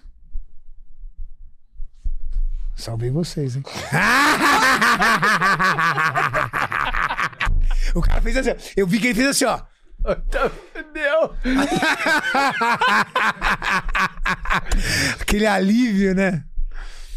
Mas você disse a, a frequência por conta do. da. O YouTube. YouTube, ele é frequência, cara. Ele é danado. Ele entrega, ele distribui quem é frequente. Porque ele entende que um cara que é frequente Esse não vai tá deixar ele na comigo, eu vou mão. dar Entendi. Não vai deixar ele na mão, porque é nicho, né? Ele vai enxergando o segmento. O que, que o YouTube tem? O YouTube tem um monte de cara botando dinheiro nele pra vender propaganda. Vamos lá, vamos entender o negócio do YouTube pra você conseguir entender como agradar o algoritmo e parar de xingar ele. O YouTube tem um monte de gente colocando dinheiro nele pra fazer propaganda, certo? Certo. Dependendo do produto, a propaganda é mais barata e mais cara. Por exemplo, um produto que todo mundo consome, por exemplo, é marca de, de, de companhia de celular, por exemplo, de telefonia celular. Qualquer pessoa pode falar, ele é barata. Agora, se você quiser vender, por exemplo, um suplemento alimentar, é caro essa propaganda. Por quê? Porque você vai querer um nicho específico e esse nicho específico, eu coloco isso sob um funil, eu vou te cobrar mais caro. Porque ele sabe que o ROI vai ser maior. O CAC vai ser menor. Então, tá tudo bem. Se você, por exemplo, é um aplicativo de delivery de comida, você pode colocar no Cariani, no Caio Carneiro, você pode colocar no, no, num, num humorista, você pode colocar num clipe de música, você pode colocar em tudo quanto é lugar. Se você é uma plataforma de venda de cursos e você colocar no Caio Carneiro vai reverter muito mais. Porque o público que olha para o Caio Carneiro é um público que olha com bons olhos para o digital, que está apto a comprar um produto digital, está maduro para comprar um produto digital. Então, o CAC é menor, o ROI é maior. O YouTube olha e fala assim: te cobro mais. Sim. Legal? Você concorda que pessoas como Caio Carneiro têm muito menor número do que pessoas colocando clipe de música? Com toda certeza. Só que você é um cara muito importante. Porque você fala com nicho. Então o YouTube fala, cara, esse cara é importante para mim. Quando você começa a produzir muito, ele fala, ótimo, ele tá me dando mais oportunidade de colocar propaganda. Logo, ele é um aliado muito maior meu. Se você coloca pouquinho, pô, ele, o Caio Carneiro coloca um só. Mas o concorrente dele coloca cinco. Aquele cara é mais importante para mim. Vou distribuir aquele cara, porque vai aumentar o ROI do, de quem eu tô colocando dinheiro. E aumentando o ROI de quem eu tô colocando dinheiro, esse cara vai continuar investindo em mim. Hum. O YouTube precisa devolver para quem tá investindo. Até para estimular o cara para ele poder vender mais, né? Senão ele não gasta mais. Fitness. Quais são os melhores canais para um cara. Você sabe que é muito engraçado? Por exemplo, é, é muito engraçado. Às vezes eu abro o meu canal, tá? Eu abro o meu canal, eu tenho YouTube Premium, mas às vezes eu tiro o YouTube Premium e assisto normal para entender quem tá veiculando de propaganda no meu canal. Preciso saber quem tá, quem tá me dando dinheiro. Quando eu abro o YouTube, as primeiras empresas. A AdSense deve ser um absurdo, né? É bom. Absurdo, assim. Não, também obviamente, para os termos de Pros Brasil, termos. né? É, pros termos Brasil é bom. Pros termos Brasil é bom. Dá pra deixar o Maurício rico. Dá pra... Ó, eu abro o meu canal no YouTube. Quando começa o vídeo no YouTube, você sabe quem são os meus maiores patrocinadores? Quem? As- os meus concorrentes de suplemento. Eles pagam pra hein? estar no meu canal. Mas faz sentido, sabe por quê? Exato. Peraí, eu não, Vocês consigo conversam com o participar, mesmo... eu não consigo participar da rede do Instagram do Cariani porque o Cariani só divulga Max. E no Instagram eu não consigo fazer isso. Eu não consigo participar das redes do TikTok do Cariani porque ele só divulga Max. Mas eu posso participar da rede do Cariani. É só colocar dinheiro ali. Pronto. Peguei um pedacinho da imagem, tá tudo bem. É uma estratégia. Sim. Então, quanto mais você entrega, mais você mostra pro YouTube que você é um ótimo mecanismo para ele fazer com que o cliente dele que está colocando dinheiro tenha um ROI maior e um CAC menor. E em contrapartida, sua influência e relevância aumenta. Uh, E aí, à medida que a sua influência e relevância aumenta, você diminui o CAC do cara que tá botando dinheiro na tua conta. Aí o cara fala, não, eu quero ali. Imagina, ele coloca num monte de lugar. Aí no meu deu mais certo. Ele fala assim, aqui que eu ponho mais. Aí o que, que o YouTube fala assim, Cariane, por favor, distribui mais pra eu poder colocar mais propaganda em você. Aí eu só ponho uma por semana. Eu tenho que achar outro cara. O YouTube fala. Aí ele vai pra cima de outro cara. Quantos Aí um cara, por exemplo, aí o ROI de outro cara começa a ficar melhor, o CAC do cara começa a ficar mais baixo, aí que ele olha, o YouTube fala assim, perdeu, agora é aquele ali. E aí o investidor fala, pô, tá dando certo, põe ali, ó. É como se fosse uma brincadeira ali de ficar colocando dinheiro, sabe? Quantos programas você tem no Cariani? No teu, no teu canal? Eu tenho dois, eu tenho três canais, né? Eu tenho o Renato Cariani, Cariani TV e o Masterclass Renato Cariani. Por que você tem os três? O que acabou acontecendo? São- não, não, são coisas diferentes. O Renato Cariani é como se fosse é, o grande canal. Tá. onde acontece tudo. Podcast e os vídeos principais. O Cariani TV são cortes do podcast, curiosidades, vídeos curtos. O- Um, dois, não, dois, de dois a sete minutos. Não varia ser ah, apenas fazer tudo no mesmo ou não? Não, aí é, é o que as pessoas fazem, mas tá errado. Outra dica. Não misture cortes com. um- Ó, já vou dar uma dica que você faz isso. Crie do lado um canal de cortes. Por quê? Quando você mistura tudo, você faz o seu feed virar uma bagunça. Imagina alguém assistindo o projeto do Serjão e faz tempo que não entra no meu canal, não, não sabe procurar por playlist e fala: caramba, faz tempo que eu não vejo um vídeo do Serjão. Deixa eu ir lá no canal do Cariani. Aí chega lá, tem 10 cortes, mas. Puta, Ele vai se perder lá dentro. Fica uma bagunça. Caião, já arruma ali, tá? O nosso Fica uma tá baita errado. bagunça. Tá, anota isso aí. Por exemplo, Tá vai, bom? vamos Já lá. Arruma lá que Não, é entrou, sério. Já, já cancela, tá? Já paga tudo aquilo lá. É, só, é só. Sabe por quê? Imagina, por exemplo, a- a- alguém vira e fala assim: caramba, cara, Você assistiu o, o, o podcast do Cariani com o Caio? Não. O cara não conseguiu nem achar no canal. Tá lá no canal do Caio. Quando ele olhava, eu falei assim, mano, não achei, cara. Tá muito bagunçado esse feed do, do Caio. Não, não. No meu canal é só vídeo, cara. Você vai achar em dois minutos o vídeo do Sérgio lá. Você vai lá, por exemplo, último vídeo do Sérgio. Aí você, você clica lá, vídeos, aí vai lá. Pá, pá, pá. Ah, daqui do Sérgio. Porque são só os vídeos densos. Aí sai o, o Sérgio faz uma baita de uma sacada, tem um baita de um corte, ou num podcast sai tudo. Cariane TV. Aí entra lá no canal de cortes. Por quê? Porque ninguém vai procurar num canal de cortes um corte específico. O corte surge para você. Não é verdade? É verdade. Alguém já procurou lá? Ah, vou procurar não, o corte que o Caio falou. Não, não, não. O corte surge. Então você não precisa de um feed. É verdade. Você entendeu? Caraca. Você não precisa de um feed. O que você precisa? De distribuição. Então, o que é distribuição? Um monte. Então, existe meta para os meus meninos de corte. A meta é mínimo 5, desejável 10 cortes por dia. Bora trabalhar, garotada. Ah, não tem podcast suficiente para fazer corte. Pega dos vídeos. Pega cortes dos vídeos. Faz corte dos vídeos, uma resenha com o Danilo e comigo, uma resenha com o Júlio, uma brincadeira ali, um negócio lá, papapá, papá, corte. De 5, desejável 10. Mínimo 5, desejável 10. Todo Aí dia. o ideal, o ideal é o limite. Hã? Todo dia. Todo dia, tô falando todo dia. Tá. Aí, se você pegar o meu, meu canal de cortes, um monte. Ah, Renato, mas aí o- sai um corte do Serjão, aí sai o do Danilo. Querido, corte não é feed. Corte é jogar na rede. Só que os cortes, Levam pro episódio. uma pro, coisa, exato. pro canal, pro vídeo Não, central. Aí o cara assiste esse corte e fala: Meu, aonde tá isso? Calma, tá lá na descrição do vídeo. Vídeo integral, canal Renato Cariani, tema tal. Aí o cara clica. Isso, isso, quando eles não fazem o que eu peço, que é deixar já o link do vídeo original. Aí o cara só clica, pluf. Sai um corte fera aqui, Caio Cariani. Deixa lá no- na descrição do vídeo, ó, quer assistir o vídeo na íntegra, link aqui. Aí você clica o link, pum, já vai no vídeo na íntegra. E quem trouxe? O corte. E, e junto com o corte tem o, tem o short. Hoje, guarda essa. O short é a maior ferramenta de inscritos do YouTube. De longe, a ferramenta que mais me traz inscritos no YouTube são os shorts, sabia? Ele é o meu campeão, mais do que os vídeos. Caraca, eu jurava que eram os vídeos. Nada, os shorts. E não é só meu, de todos os youtubers que, que, que engajam no short, né? E eu produzo muito short.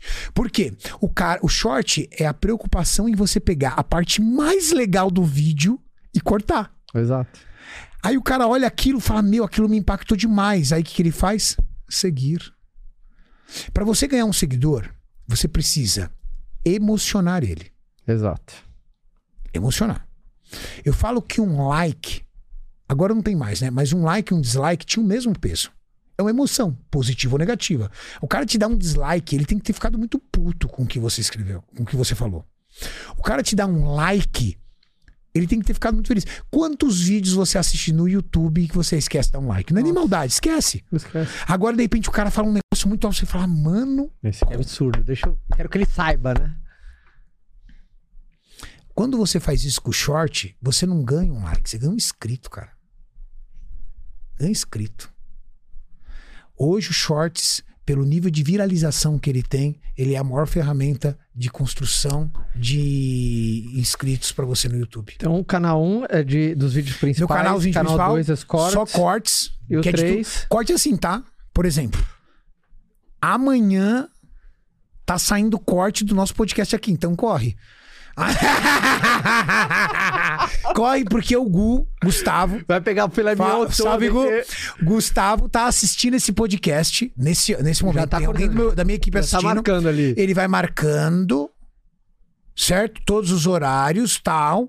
Terminou, ele já sabe todas as minutagens pra fazer o corte e vral, vral, vral, vral, amanhã tá lá. A partir de amanhã começa aí. E o canal 3? E o canal 3 é só de vídeo aulas específicas, porque esse canal é o canal que eu faço vídeo aulas mais impactantes e é o canal quando eu preciso fazer de algum lançamento de produto digital que eu faço tráfego. Porque tem cauda Eu não, longa. eu não boto tráfego nesse aqui.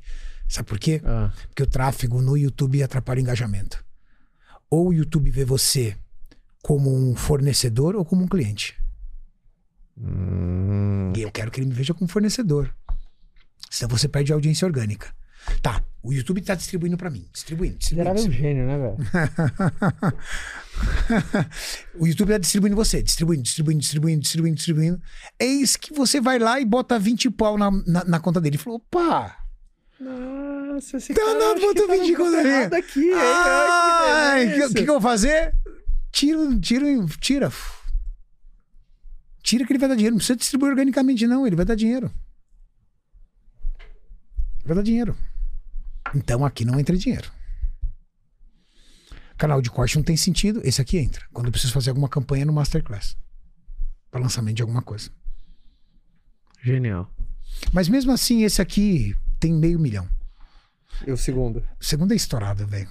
Segundo, eu, tô, eu faço 8, 9 milhões de views. Porque tá corte.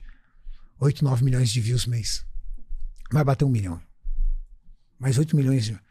Sabe, canal de corte ninguém segue, né? Não. Vai bater quase um milhão, velho. Mas ninguém segue. Mas é muita visualização. Porque é muito corte, cara. Eu já falei pra você. 10 por dia, né? 10 por dia. E pra não fazer 10, chegar no 5, aí tem que mandar relatório. pra Explicar pra mim por que não, não virou 5. É Virou uma fábrica, né? fábrica. Só que essa fábrica, ela não é mantida pelas visualizações, ela é mantida pelas, pelos produtos, né?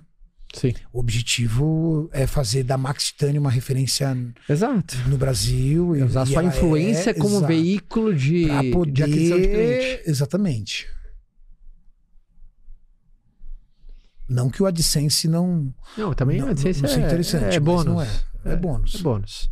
O objetivo é... Não, isso aqui eu também. Então o jogo o total business é... atrás disso é, o- é a esteira de produtos. Totalmente. Só que diferente, por exemplo, de você que tem uma, uma esteira só voltada para educação, né? Você Eu tem produto tenho- físico e online produto também. físico e online, né? E o produto físico é muito importante. Total. Porque é, é- é a minha crença de marketing. Agora eu vou falar como um homem de marketing, né? Por isso eu, eu sou diretor de marketing do Grupo Suplay. A minha crença hoje fortíssima é no digital, né? Então, a nossa aposta é no digital. Hoje eu, a, a Max Titânio, é, na área de suplementação esportiva, é uma das empresas que mais acredita no marketing digital. Que acredita, que aposta, que tem certeza de que esse é um caminho muito positivo para a estratégia de marketing da empresa.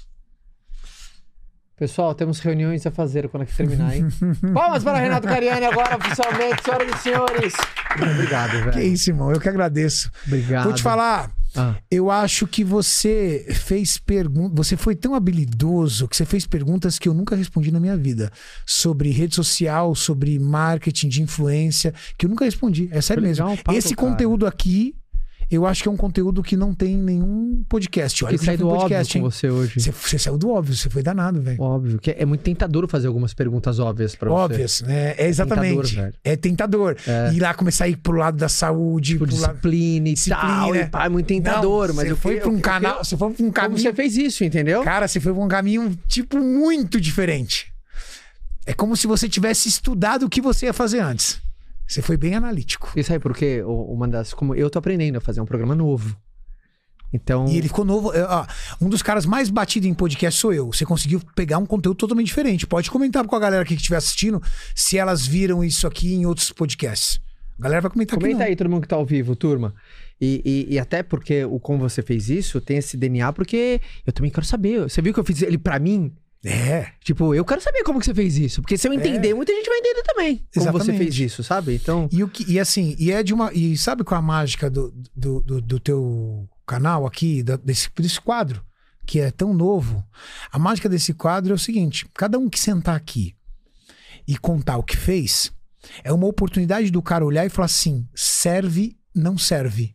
Serve? Porra, deu certo pra esse cara, vai dar certo pra mim. Porque Ou, é uma tipo, estratégia. Puta, essa parte serve, essa não entende como Não que eu entendi. adapto pro meu mundo. Puta, essa faz muito sentido. Isso é muito agregador, mundo. cara. Muito, cara. Eu acredito que o sucesso deixa rastro, né? Deixa. Deixa rastro. Deixa rastro. E eu quero deixar o rastro mesmo. Eu não tenho problema nenhum de sentar aqui e contar toda a minha estratégia. Sabe por que eu não tenho problema nenhum com isso? Porque eu quero ver todo mundo crescer. Espaço pra caramba, velho. Isso é muito legal de você, cara. Deixa eu ver a galera aqui, ó. Ó, galera, que aula. O papo foi a verdadeira aula. É, realmente todas as. é, Assim, não mesmo, foi bem aprofundado comparado com os outros podcasts. Bem aprofundado Nossa, entrega, demais. Ficaria horas ouvindo. Ó, Esse podcast devia, devia ser até a noite. Fiquem mais. Eu fui pra, eu fui pra Grécia, eu fui pra Grécia dar uma mentoria e o material abordado foi isso aqui, ó. O mesmo material que os caras foram lá pra Grécia pra, pra, pra, pra gente conversar. Mesmo material esse aqui. Foi isso aqui. Não, você, você Prendi. tirou um baita. Prendi, cara. Agora posso dar um recado? Pode, o que você quiser. Seguinte, pessoal, eu tenho um, eu tenho um curso que se chama Projeto 60 Dias, que é onde nós temos uma, uma técnica, eu, a nutricionista Tati Cariani e o treinador Júlio Balestrin, Que trio, hein? durante um ano inteiro Que trio. nós mentoramos vocês com treinamento, planilhas de treino que você pode fazer na sua casa ou na academia, dieta, sugestões de cardápio com várias opções e as inscrições estão abertas. Então, se você eh, o colocar projeto verão aqui na porta, hein, cara? É. Projeto verão em batendo. aí. detalhe, se você tá desanimado porque é dezembro, fica tranquilo. A gente fecha agora essa turma, então você pode fazer parte, só que o prazo começa a contar só em janeiro. Nós vamos dar o mês de dezembro pra Deixa pessoa. você comer seu peru de Natal à vontade. É isso. Tá. Então, para você saber mais, é só entrar no meu site, renatocariani.com.br, certo? Ou então nos meus stories está lá o link para você fazer parte dessa turma. Galera, trabalho do Cariano é fera. Ó, o time, quando ele monta time, ele monta time brabo. Esse trio é fera. Então, pra todo mundo aí que quer aquele auxílio, aquela instrução, principalmente aproveitar, né? Virada de ano, muita gente faz promessa. É Esse ano isso. agora vai. Vamos começar janeiro junto. Então você começa janeiro junto com esse cara que ele é um espetáculo. Cariane.com.br. Cariani.com.br. Que animal. viu? renatocariani.com.br. Com certeza, vamos dar vida Bom, obrigado. gente. Conte Obrigado, sempre foi a muito gente. gostoso, de verdade. Conte sempre comigo. Ah, quero é quero te fera. dizer mais vezes, porque você tem um monte de coisa pra contar de como É. você fez isso, tá? Hoje foi só um Exatamente. detalhe, mas tem um, um monte de coisa. Ah, produção, lembrando pra todo mundo que tá aqui, vendo o vídeo, você que tá ao vivo com a gente, primeiro, se inscreva no canal pra você não perder nada. Tem muita gente bacana pra vir, papo inteligente, gostoso como esse. Então se inscreva no canal e, obviamente, compartilhe esse vídeo com a tua galera de trabalho, de amigo, de família, porque é um papo inteligente. Se você viu, cara, se você lembrou de pessoas ao longo do papo, manda no WhatsApp o link desse vídeo, porque eu tenho certeza que a pessoa vai sair provocada, como todos nós saímos daqui. Cariane, continua arrasando. Torço pra caramba por você, eu tenho certeza. Junto sempre, irmão. Obrigado Que por tudo. 2024 você também no final do ano vai falar: esse ano foi animal de Ah, novo. Deus te ouça, amém. Tá bom? E a todos, até o próximo papo. E agora vamos ter uma conversa séria aqui com o time. e nos vemos num próximo episódio. Fica com Deus e tchau! Beijão.